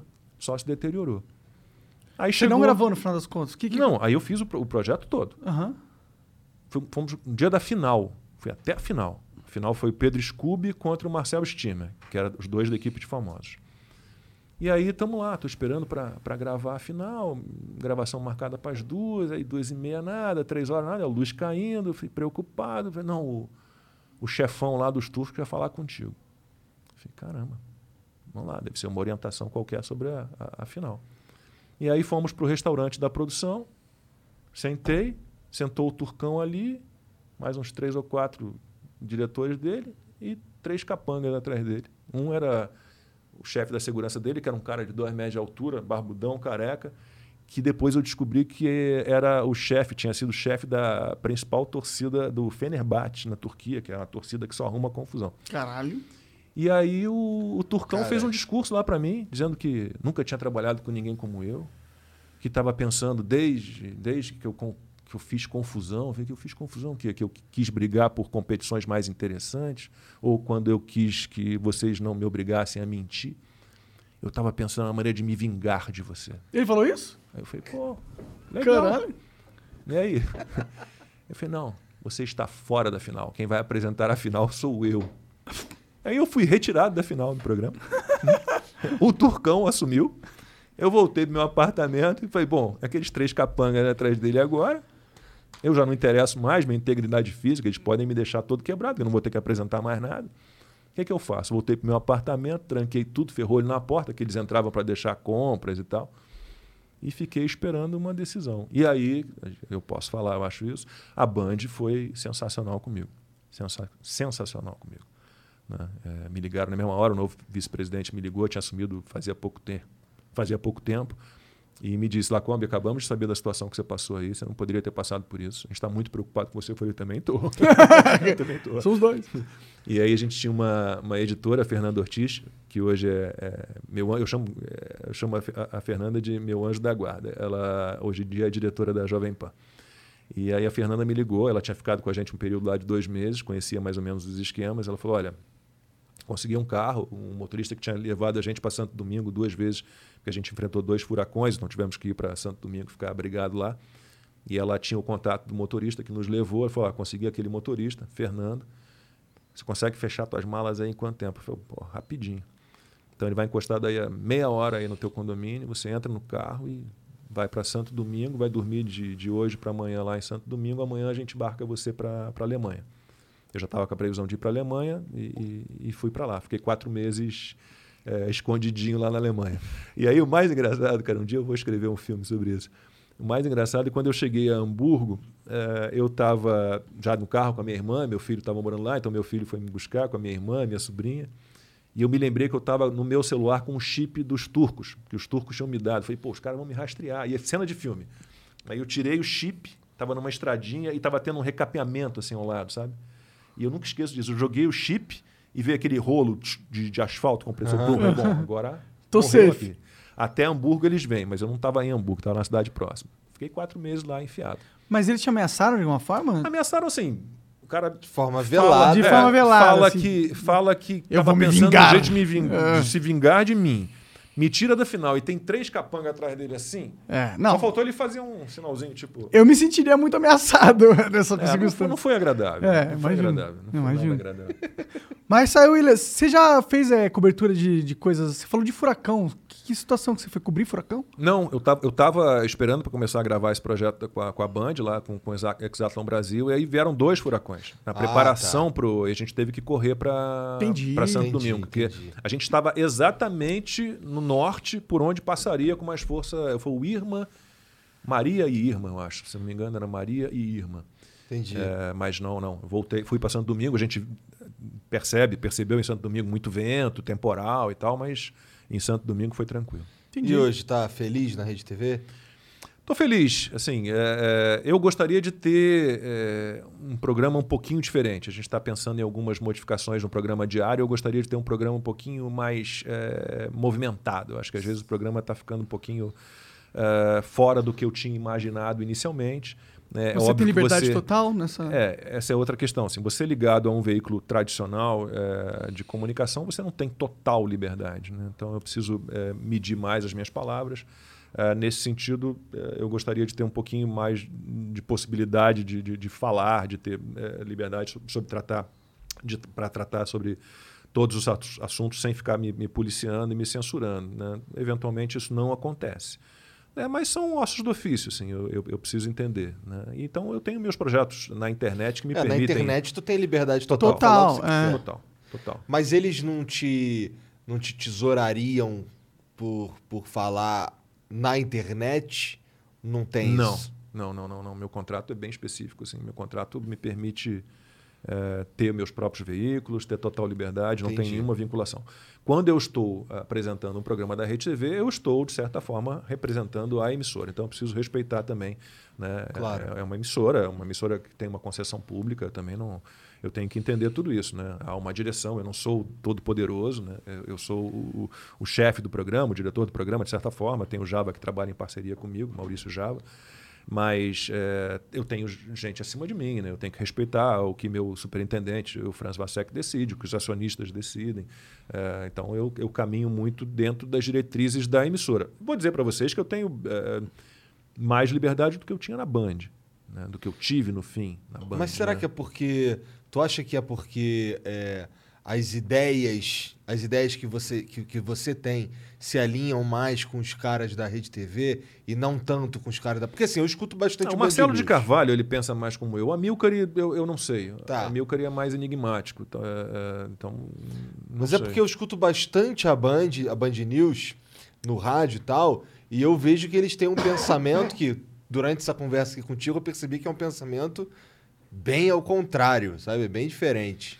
A, a, o que aconteceu na Band é, é, o que eu digo. A minha vida não teve nada de planejado nela. Então, por exemplo, como é que um cara como eu, que, que foi lá um repórter de polícia no, no, início da carreira, depois se tornou um apresentador de telejornal local, depois um repórter especial, uh, e aí se tornou um jornalista esportivo, por 14 anos trabalhou com, com, com esporte. Como é que ele se tornou um, um jornalista identificado com política? N não foi pensado, não foi planejado.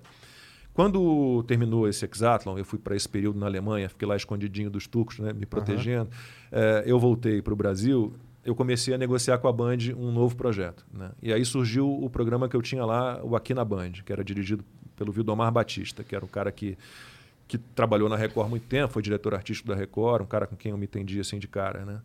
E o programa era uma revista eletrônica, era para ser uma revista eletrônica. Éramos Silvia Popovic e eu. Então, era um programa que tinha colunista de moda, colunista de saúde, é, é, colunista de celebridade, de imagem e estilo, tinha um quadro de culinária. Era uma revista eletrônica. Uhum.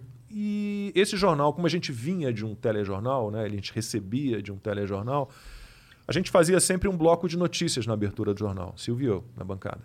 E o Vildomar nos incentivou desde o início a comentar algumas notícias. Então, quando havia algum assunto polêmico, It's not just boughs of holly that make your home festive. It's you decking the halls with rugs of beauty, the kitchen with juicers and mixers of chrome. It's setting your table with touches of elegance and adorning your living room with accents of style. HomeDepot.com has all the latest decor to get your home ready for the holidays. Because it's not just Santa who's coming to town, it's also your in laws.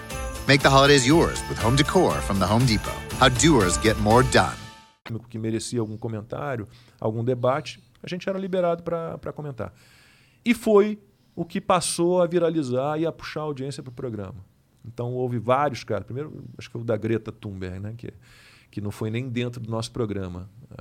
A Marina Machado, que era apresentadora do telejornal anterior, ela sempre que a gente fazia a chamada dentro do programa dela, porque a gente entrava em seguida, ela repercutia a última reportagem que ela tinha exibido no jornal dela. E nesse dia, por falta de sorte, foi o discurso da Greta Thunberg na ONU. E eu não engulo a Greta Thunberg de maneira nenhuma.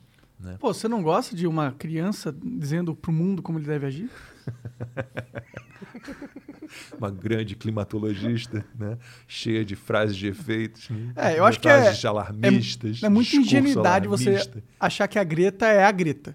Tipo, que essa menina se representa ela tem uma construção política gigantesca por trás ela dela. Ela tem uma tutora ali, ah. a Luisa Bauer, né, que é uma alemã, que é ligada ao George Soros, tem um monte de conversa. Ela é um produto político, é né? É total. Ela é uma cara, que é a cara da juventude, falando os discursos políticos que tem uma galera que compra pro caralho. Que... É, a, é a cara do globalismo, né? É a galera que quer né, a Agenda 2030 da ONU, ela, a galera que quer o governo né, global, né? quer a concentração de poder na ONU, na OMS, quer terminar com as soberanias nacionais. Mas eu sei que a Marina me passou assim, olha, Kombi exibiu lá a reportagem do discurso da Greta. Ah, eu estou emocionada, eu estou aqui palpitando, porque essa menina, que coisa linda. E, e aí eu pensei, Eu não sou de falar palavrão, mas eu pensei, fudeu. É... Vou ter que falar uma parada que não vai gostar. Eu falei, caramba, o que, que eu vou falar? Aí ela terminou, eu falei, Marina, eu não compro essa menina. Ah, eu lembro desse vídeo, é, eu lembro quando viralizou. Pô, frases de efeito, né? discurso alarmista. Né? o mundo não vai acabar em 2030, como ela está dizendo. Ela não é climatologista.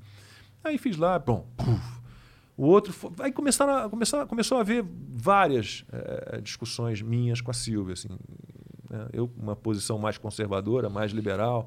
Lembro de um caso de, de uma mulher que, que era um assalto no Morumbi, aqui em São Paulo. E a mulher no carro, o menino desarmado, quebrou o vidro e feriu a mulher, arrancou cordão. Né? E aí voltou para mim eu falei, bom, nessa hora eu só consigo pensar no seguinte, se essa mulher tem, tem porte de arma, se ela está com a arma ao lado, ela pega a arma e pum, acabou. Aí a Silvia rebateu, e aí e as coisas foram. Então, é, não foi pensado. É, esse jornalista político que eu me tornei não foi planejado em momento nenhum. E aí veio o coronavírus. Então a nossa equipe do Aqui na Band ela foi muito reduzida, porque todo mundo teve que reduzir custos. Então, a gente perdeu quase todos os colunistas. O de celebridade, o de medicina. Uh, foi todo mundo foi embora, praticamente. Né? A Silvia Popovic foi, foi embora, né? por contenção de, de despesa.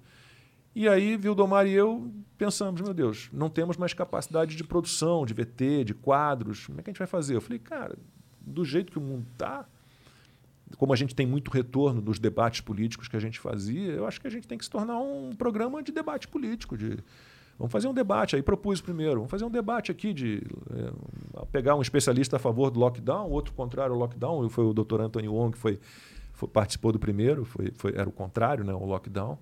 E, e a gente começou a, a galgar assim, na audiência a ponto de bater três pontos, o que era absurdo para a Band nesse horário.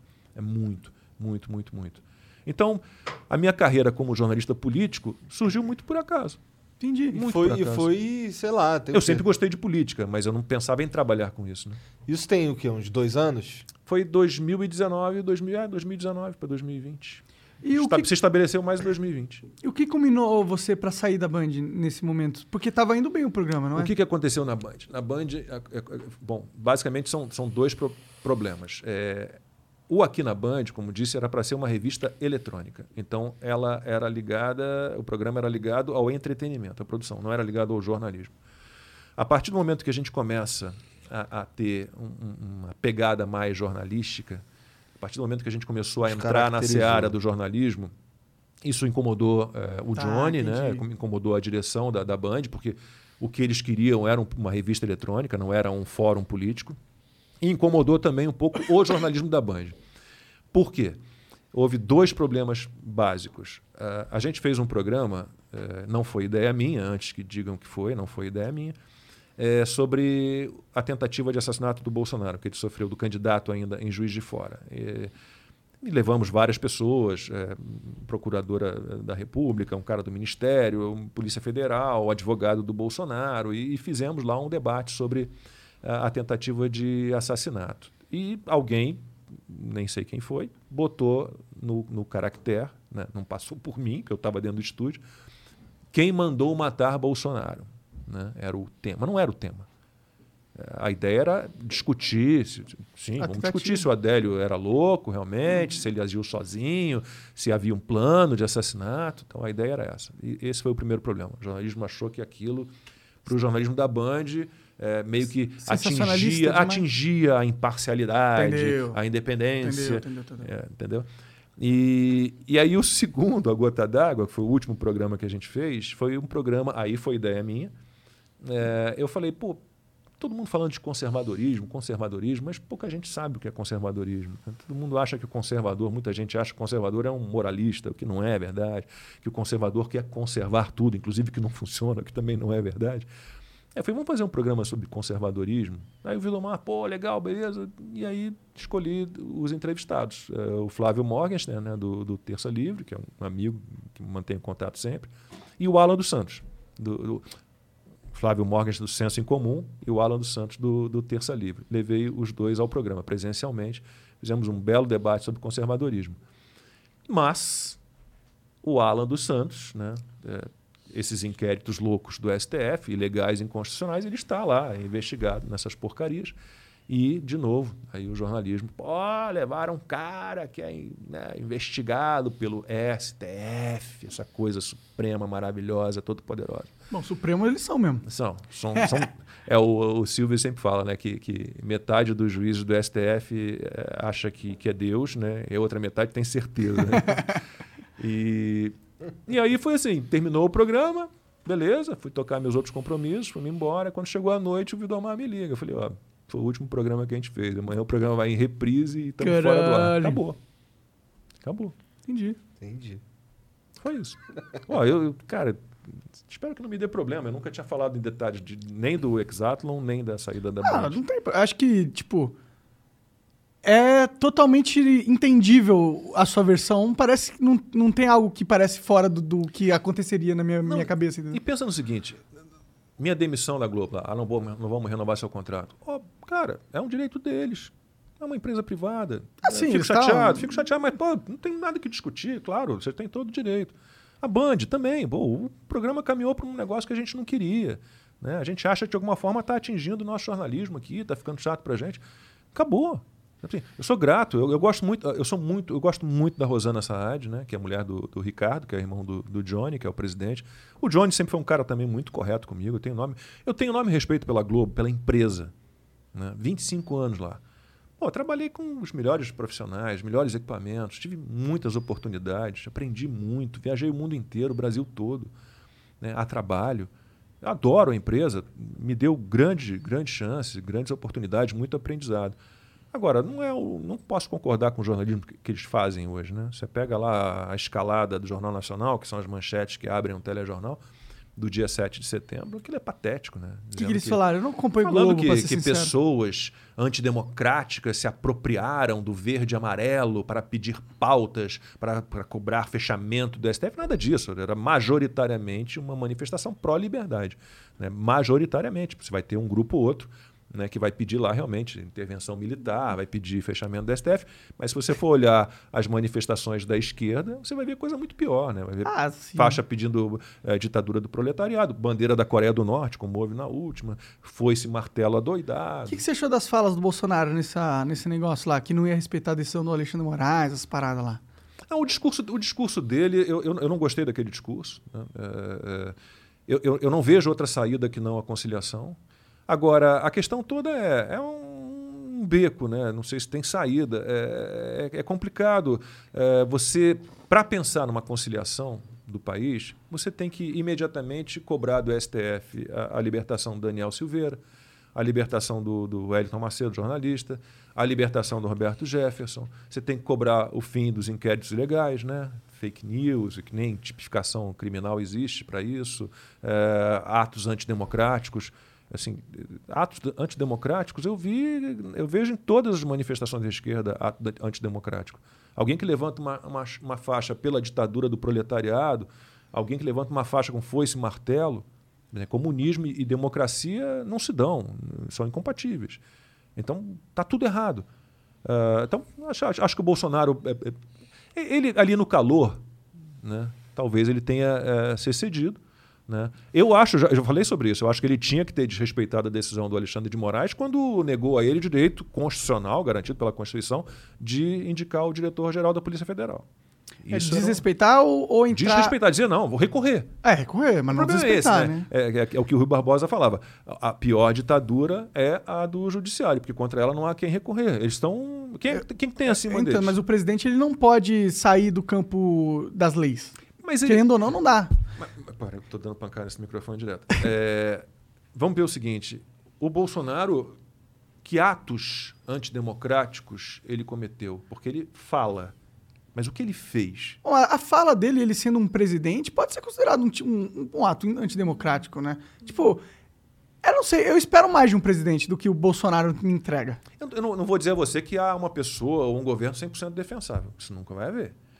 Agora, se você compara o que o STF faz com o que o Bolsonaro faz, assim, quem que o Bolsonaro mandou prender? Quem o Bolsonaro, qual veículo de comunicação, como fez o STF com o antagonista e a revista Cruzoé, das quais eu não gosto hoje, mas já gostei, é, o STF censurou esses dois veículos de comunicação. Quem, quem o Bolsonaro censurou? Ninguém. É. Que contas o Bolsonaro mandou banir ou cancelar de rede social? Qual canal do YouTube ele mandou derrubar? Nenhum. Ele tem esse poder? Poderia ter tentado, não poderia? É, é pro STF mais fácil conseguir, né? Sim, o STF é mais fácil. É, sim. É, eu sei lá, eu acho que o STF é um grande problema do Brasil, na minha opinião. Opa. Mas ele também é, uma, é um sintoma, e o Bolsonaro também é, é e, o, e o Congresso também é, entendeu?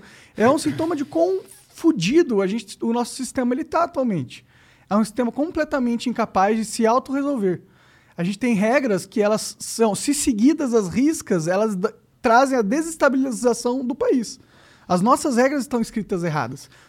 E a gente não muda isso O, o nunca. jeito que o STF é formado está errado, né? Você é- Não só a STF. Eu critico exemplo, até a nossa Constituição. Quantos juízes tem no STF hoje? Tem um.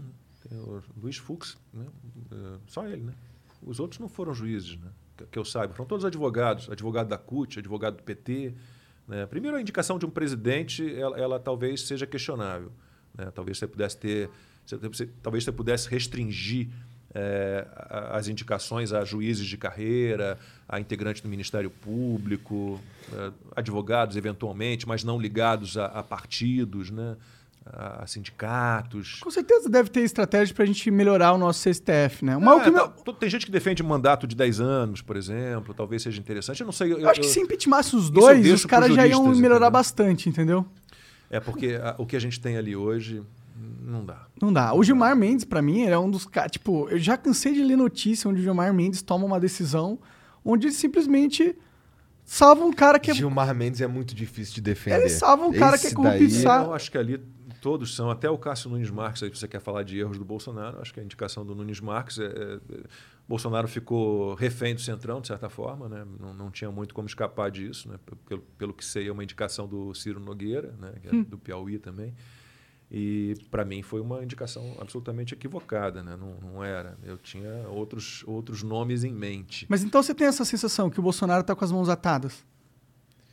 O Bolsonaro, ele, ele- eu acho que ele chega com a melhor das intenções. Quando ele monta um ministério técnico, basicamente, não tem mais aquele loteamento de um Ministério do Trabalho, não existe mais, mas o Ministério, agora tem de novo com o Nix, mas o Ministério da Economia é desse, o Ministério tal é desse partido, o Ministério tal é desse partido, e, e faz esse loteamento né, partidário, partidos controlando. Quando ele chega e né, monta uma equipe basicamente técnica. Você pega ali Tarcísio Gomes de Freitas, é um excelente ministro, Tereza Cristina é excelente ministra.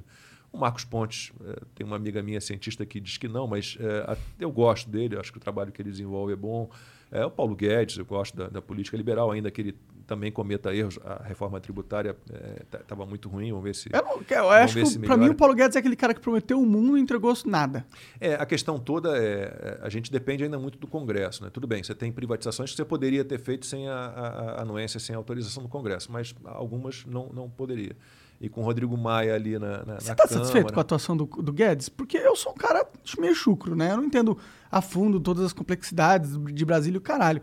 Mas eu não sinto que a economia tá porra, indo de vento em polpa, Pô, mas tá ligado? peraí, Monark, cara... É, tem a pandemia e tal. É, Mas ele prometeu porque a que ia tem que vender fazer um, um- trilhão de, de imóveis que a gente tem pra pagar metade da dívida, entendeu? Tipo, era um negócio muito Não, absurdo, isso, eram uns isso, planos isso o Diogo muito Macquarie vai dar radicais. jeito. Tem, são 750 mil imóveis, mas tem 600 mil, que são aqu- aquela história de laudêmio, né? que são terrenos de marinha e tal. Isso tudo eles vão é, vender para as pessoas, que vão deixar de pagar o imposto anual de laudêmio e tal, vão, vão, vão vender. Sobram 150 mil imóveis federais que também, dentro do- do- dos limites que a lei permite, aí vão... Porque a lei impõe é, mu- muita lentidão a, a esse processo, mas isso tudo vai ser, vai ser vendido. Eu, eu, eu, eu não vejo outra saída que não uma política liberal. Nesse sentido, eu tenho eu dou meu, todo o meu apoio ao Paulo Guedes. Agora, o que, que ele pode fazer? E aí você tem que fazer um exercício de abstração. Como estaríamos hoje economicamente se não fosse o coronavírus? Cara, a gente estaria bem. Será? Isso é muito, Estaríamos muito bem. aquela história lá de bem. Minority O que- Report. O, o, não, o que a gente tá- gente tá- está vivendo agora é o resultado do a economia a gente vê depois. Desculpa, mas isso é, é- essa cadeia de produção que foi quebrada. Você não tem componentes básicos para indústrias. E você tem demanda, mas você não tem oferta, inflação. Não, não, não tem como.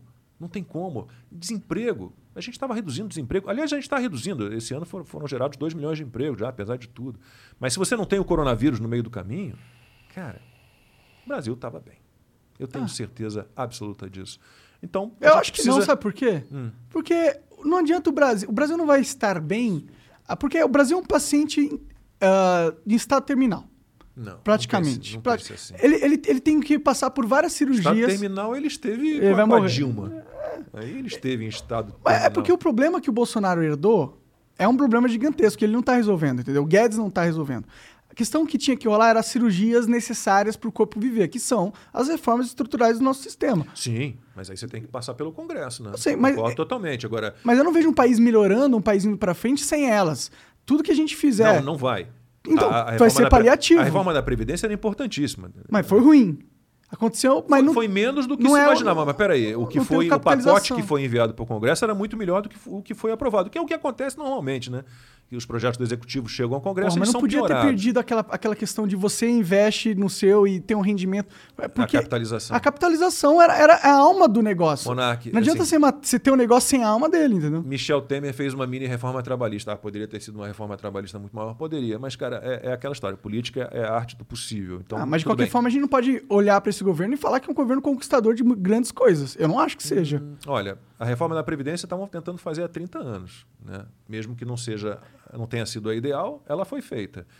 Liberdade econômica, o Brasil melhorou muito, muito no ranking de liberdade econômica, né? de ah. facilidade para desenvolver negócios, né? É, é, então, MP da liberdade econômica, marco do saneamento básico. Quanto tempo a gente esperou para ter autorização para empresas privadas investirem em saneamento básico? Quanto tempo? Muito porque os partidos de esquerda acham que existe almoço grátis e que água tinha que ser fornecida de graça para todo mundo. Não tem de graça. Não existe. A gente paga com o nosso imposto. Então, o governo Bolsonaro conseguiu. Olha, é, eu vou dizer a você que, que a gente conseguiu coisas que eu jamais imaginei que a gente fosse conseguir. A gente viu o povo na rua pedindo reforma da Previdência. Isso, não existe. Agora, reforma tributária precisa ser pensada com calma. Até agora, é, eu não sou um economista, não sou afeito à área econômica, mas os meus amigos economistas e tributaristas dizem que, por enquanto, o que foi proposto não é bom. Reforma administrativa, acho básico que saia o mais urgente possível, mais urgentemente possível. Reforma eleitoral. A reforma eleitoral seria maravilhosa também, mas acho que a administrativa é a mais importante. Assim, o, o, outro ganho do governo Bolsonaro. O governo Bolsonaro é o primeiro, em, agora já não sei mais quantos anos, mas há, há muitos anos a gente não tinha um governo que diminuísse gasto público. Governo Bolsonaro tem diminuído. Né? Eu, agora, esse ano, eu estava até falando isso sobre, sobre, isso outro dia no meu programa. De um mês para o outro, 60 mil. Está tá, tá diminuindo. Então, as pessoas se aposentam no serviço público não são é, recolocadas. Está informatizando todos os, os serviços. Está né? Tá, tá diminuindo burocracia. Né? A gente precisa da reforma administrativa para isso. Não dá para a gente ter servidor público com dois meses de férias né? sendo pode, promovido, não, sendo promovido, sendo promovido porque completou cinco anos de, de, serviço público, dez anos de serviço público, não, não por mérito. Né? Não, então a reforma administrativa eu acho que tem que sair o mais rapidamente possível, não dá para esperar. E a tributária, enquanto não houver consenso né, de que ela é boa, de que vai simplificar o pagamento de impostos, que as pessoas vão poder talvez pagar um pouco menos, ter um pouquinho mais de benefício, enquanto a gente não chegar a essa fórmula mágica, é, eu acho que ela pode esperar. Né? Então, por enquanto, ninguém acertou na reforma tributária, é, pelo que dizem meus amigos economistas e tributaristas. Mas a administrativa é para ontem. Sim. Uma, uma, frase que você falou no início do programa, eu fiquei interessado. Eu queria perguntar um pouco mais sobre isso. Você falou que não acha a polarização algo ruim? Não acho. Sério, sério mesmo? Não acho. Porque, para mim, a polarização, sabe o que, que parece? A maior ferramenta política dos corruptos que existe. Explico por quê. O que, que, que, a gente tem, então, num, extremo e no outro? Você tem é, um governo liberal, conservador, e você tem um, uma, uma, tentativa ali da oposição de voltar ao poder com as suas pautas progressistas, entre aspas. É um Estado enorme, um Estado tutor, controlando tudo, controlando sua vida, fomentando, entre aspas também, porque não consegue, mas fomentando a economia é, fomentando desenvolvimento e crescimento. Né? Então, você tem é, esses dois extremos. Você tem no meio do caminho que a social-democracia, é isso? A terceira via seria a social-democracia. Acho que a social-democracia ela tem prazo de validade. Então, então, a gente faz o seguinte acordo. Vamos fazer que nem os países europeus, então. Né? A gente passa aí, sei lá, 100 anos como países libera um país liberal, com uma economia liberal, acumulando riqueza, né? E depois a gente pode se dar ao luxo de ter uma social-democracia que faça uma distribuição de renda, que garanta renda mínima. Mas isso, isso tem limite. Eu sou alemão, tenho dupla cidadania, conheço mais ou menos bem uh, o sistema na Alemanha. E, e vejo que está ficando pesado para os alemães. Assim, essa política social-democrata, essa política de recepção a imigrantes. Né? Eu entendo que há pessoas que precisam fugir dos seus países e se refugiar em outros, elas correm risco de vida. Né? Mas a maneira que países europeus eh, se abriram para os imigrantes acaba prejudicando eh, a população, acaba prejudicando o país. É. A minha irmã na Alemanha, por exemplo, ela, ela tem um pensamento completamente diferente de mim, ela vai ficar chateada se eu ouvir falando isso, mas é, ela acha certo que a Alemanha se abra para imigrantes, para todo tipo de imigrante, só que ela morar numa cidade pequena na Alemanha, nunca tinha tido problema algum, né? De, de, roubo, de furto, de assalto e já tentaram, né? Já roubaram a empresa do marido dela, do meu cunhado, já tentaram roubar a casa dela, já roubaram a bicicleta do meu sobrinho. Então, uma cidade de, de 20 mil habitantes que não tinha violência nenhuma, agora tem dois prédios enormes com, com refugiados africanos da Eritreia, se não me engano. E a situação lá não está tão delicada assim, tá, tá ruim. Né? A taxa, a, a taxa tributária lá, os, os impostos são altos na Alemanha, são muito altos. Né? Você não banca é, uma social-democracia com pouco dinheiro. Uhum. Né? Mas quando eu falo da polarização, eu nem quero dizer essa questão mais uh, ideológica da coisa no sentido de, do seu lado político ou, da solução política. Eu, eu digo que a polarização é, é, é nociva porque ela cria dois grupos radicais que eles param de tentar discutir ou conversar política ou se entender para construir soluções, eles se radicalizam ao ponto e eles começam a brigar, uma briga que realmente não traz resultado nenhum, mas capta a atenção de toda a população e, e, e domina toda a nossa narrativa do que acontece no país. E aí a gente vive, a gente tem um país que vive nessa briga de galo aí entre direita e esquerda, tá ligado? E que na verdade é nada mais que um circo que impede da população de se focar nos verdadeiros problemas que realmente mudar a vida delas. Eu, eu não vejo, primeiro, eu não vejo radicalismo nem extremismo à direita. Absolutamente não vejo. O que seria o extremismo de direita? Seria o quê? Uma, uh, um nacionalismo exacerbado. Eu vejo patriotismo, não vejo nacionalismo. É, Mas tipo, extremismo existe é por todos os lados, nós somos sempre, né? melhores, né? nós somos uma raça, imagina o brasileiro que é todo misturado, nós somos uma raça superior é, algo nesse nível. Eu, eu vejo radicalismo na, na, esquerda, eu vejo radicalismo, sim. Mas na direita não? Não, não tem? vejo. Não vê? Não, porque ninguém quer implantar um sistema nazista aqui ou coisa desse tipo. Mas eles querem implantar a ditadura. Tem caras na, na, na, na, direita radical que quer a volta da ditadura. Isso é um fato. Olha, eu, eu, eu, vou dizer a você, pelo que eu percebo, é que as pessoas que querem, é, que pedem intervenção militar, é, fechamento do Congresso, fechamento do STF, são uma minoria são uma minoria. E o que eu vejo na esquerda é uma. É majoritariamente, é, uma não, é, é uma... todo mundo pensa num modelo marxista, comunista, socialista. E, e, são fórmulas que não funcionaram, ideologias que não funcionaram, regimes que não funcionaram em lugar nenhum do mundo, em época nenhuma. É, então... é que eu então não sei, eu não sei. Eu, pessoalmente, não tenho muito essa visão, na real. Eu acho que são é uma divisão de identificação das pessoas, entendeu? Elas não é tanto de pensamento do que deve ser o, o rumo da nação tanto. É mais ela é mais uma tribo, entendeu? Ela, você acha que a maioria das pessoas na esquerda ou na direita tem pensamentos complexos sobre como deveria ser a estrutura não, Siri. Eu não encontrou. Caralho, cala a boca aí. É, que elas têm um, um, uma, essa noção de qual é a direção e filosoficamente lá. A maioria das pessoas não tem um pensamento tão complexo sobre É por isso, isso. que eu simplifico o debate. É, é, é, pode ser uma simplificação boba, mas eu acho que é basicamente isso. É, você defende o quê?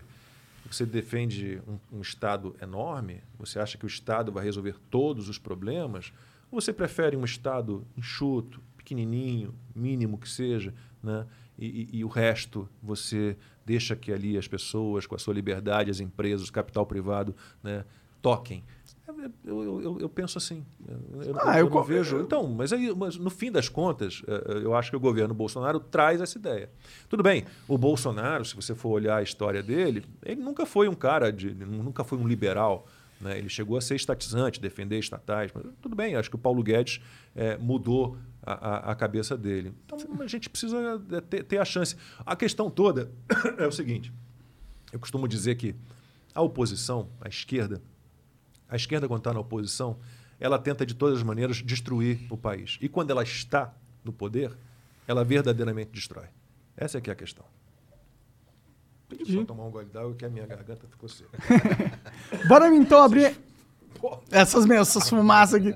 Bora abrir uma mensagem então pra galera aí, Janzão. Vamos ver o que a galera tá falando. Tem algum vídeo aí, Jean? Olha lá. É. Manda aí então a propaganda, vai. Pera aí. Deixa eu lançar. Tô abrindo aqui também, Jeanzão. Beleza, ó, vou lançar o vídeo da propaganda. Tem um texto aí também. Tá.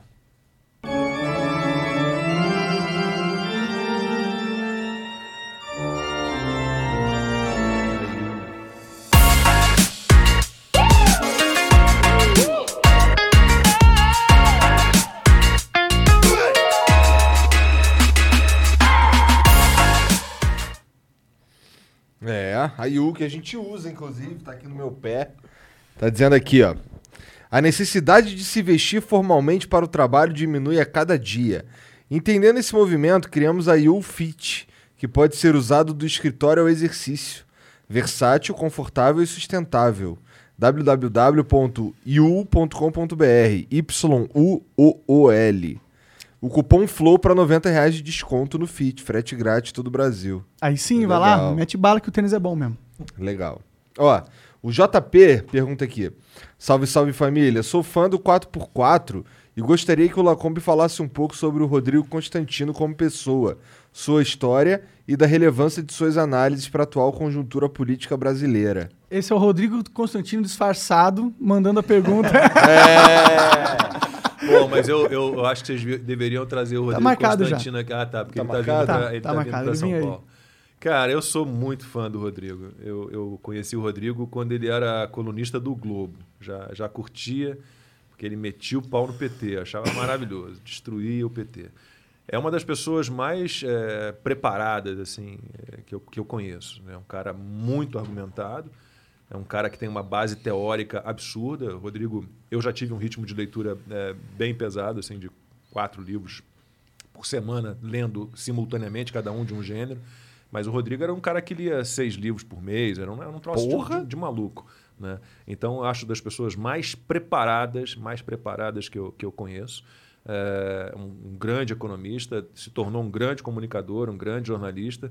Agora, temos estilos completamente diferentes. Né? O, o- Rodrigo é um cara que, que precisa ali do antípoda, da, da, da, da- da- do enfrentamento, da batalha, do debate, né? E eu já sou um cara, um estilo um pouco diferente. Eu já, já sou um cara um pouco mais conciliador, apesar de, de, de não, não ver problema nenhum na, na polarização. Eu sou um cara que, que gosta da, da ideia de uma conciliação. Acho que ela não acontece por conta da- das ideias atrasadas da esquerda. E ela não abre mão dessas ideias atrasadas, a gente não vai a lugar nenhum é, dessa forma. Mas eu sou extremamente fã do Constantino. Quando o Constantino vier aí, ele, ele conta a história dele, porque é um cara muito bacana, curto muito. Demorou. Manda mais. É isso. É isso, Jean. É isso. Lacombe, obrigado demais pela Valeu. presença. Muito obrigado a vocês. Obrigado pela moral, obrigado por aceitar o convite. Pô, eu, cara, eu tinha que aceitar de qualquer maneira. Meus filhos me matavam se eu não aceitasse. Qual o nome deles mesmo? Pedro e Bruno. Pô, Pedro e Bruno, meu xará. Salve aí pra vocês. O, Be- o Pedro, na minha, na minha série de Minecraft, eu tinha o Deus Pedro. Então ele era um deus na minha série. Cara, eu juro a você, Monark, eu não entendia que diacho era aquilo, cara. Meus filhos quebrando a porcaria de uns mosaicos lá. Eu falei, que diabo é isso? Quem é esse maluco falando sem parar, cara? Ah, é o Monark, pai. Eu falei, então tá. O que, que essas crianças estão vendo hoje em dia? Mas obrigado demais. Ai, Tess. valeu, Como que pessoal. a galera te segue no Instagram? É Arroba luiz com S ponto Lacombe. boa. Isso em tudo quanto é rede? No YouTube, como No que é? O YouTube é canal, canal do Lacombe, canal Luiz Ernesto Lacombe, 4x4. Twitter é Luiz Lacombe Real. Ah, Eu acho que Tá. é isso. Eu, fi- eu, eu- eu uso mais o Instagram.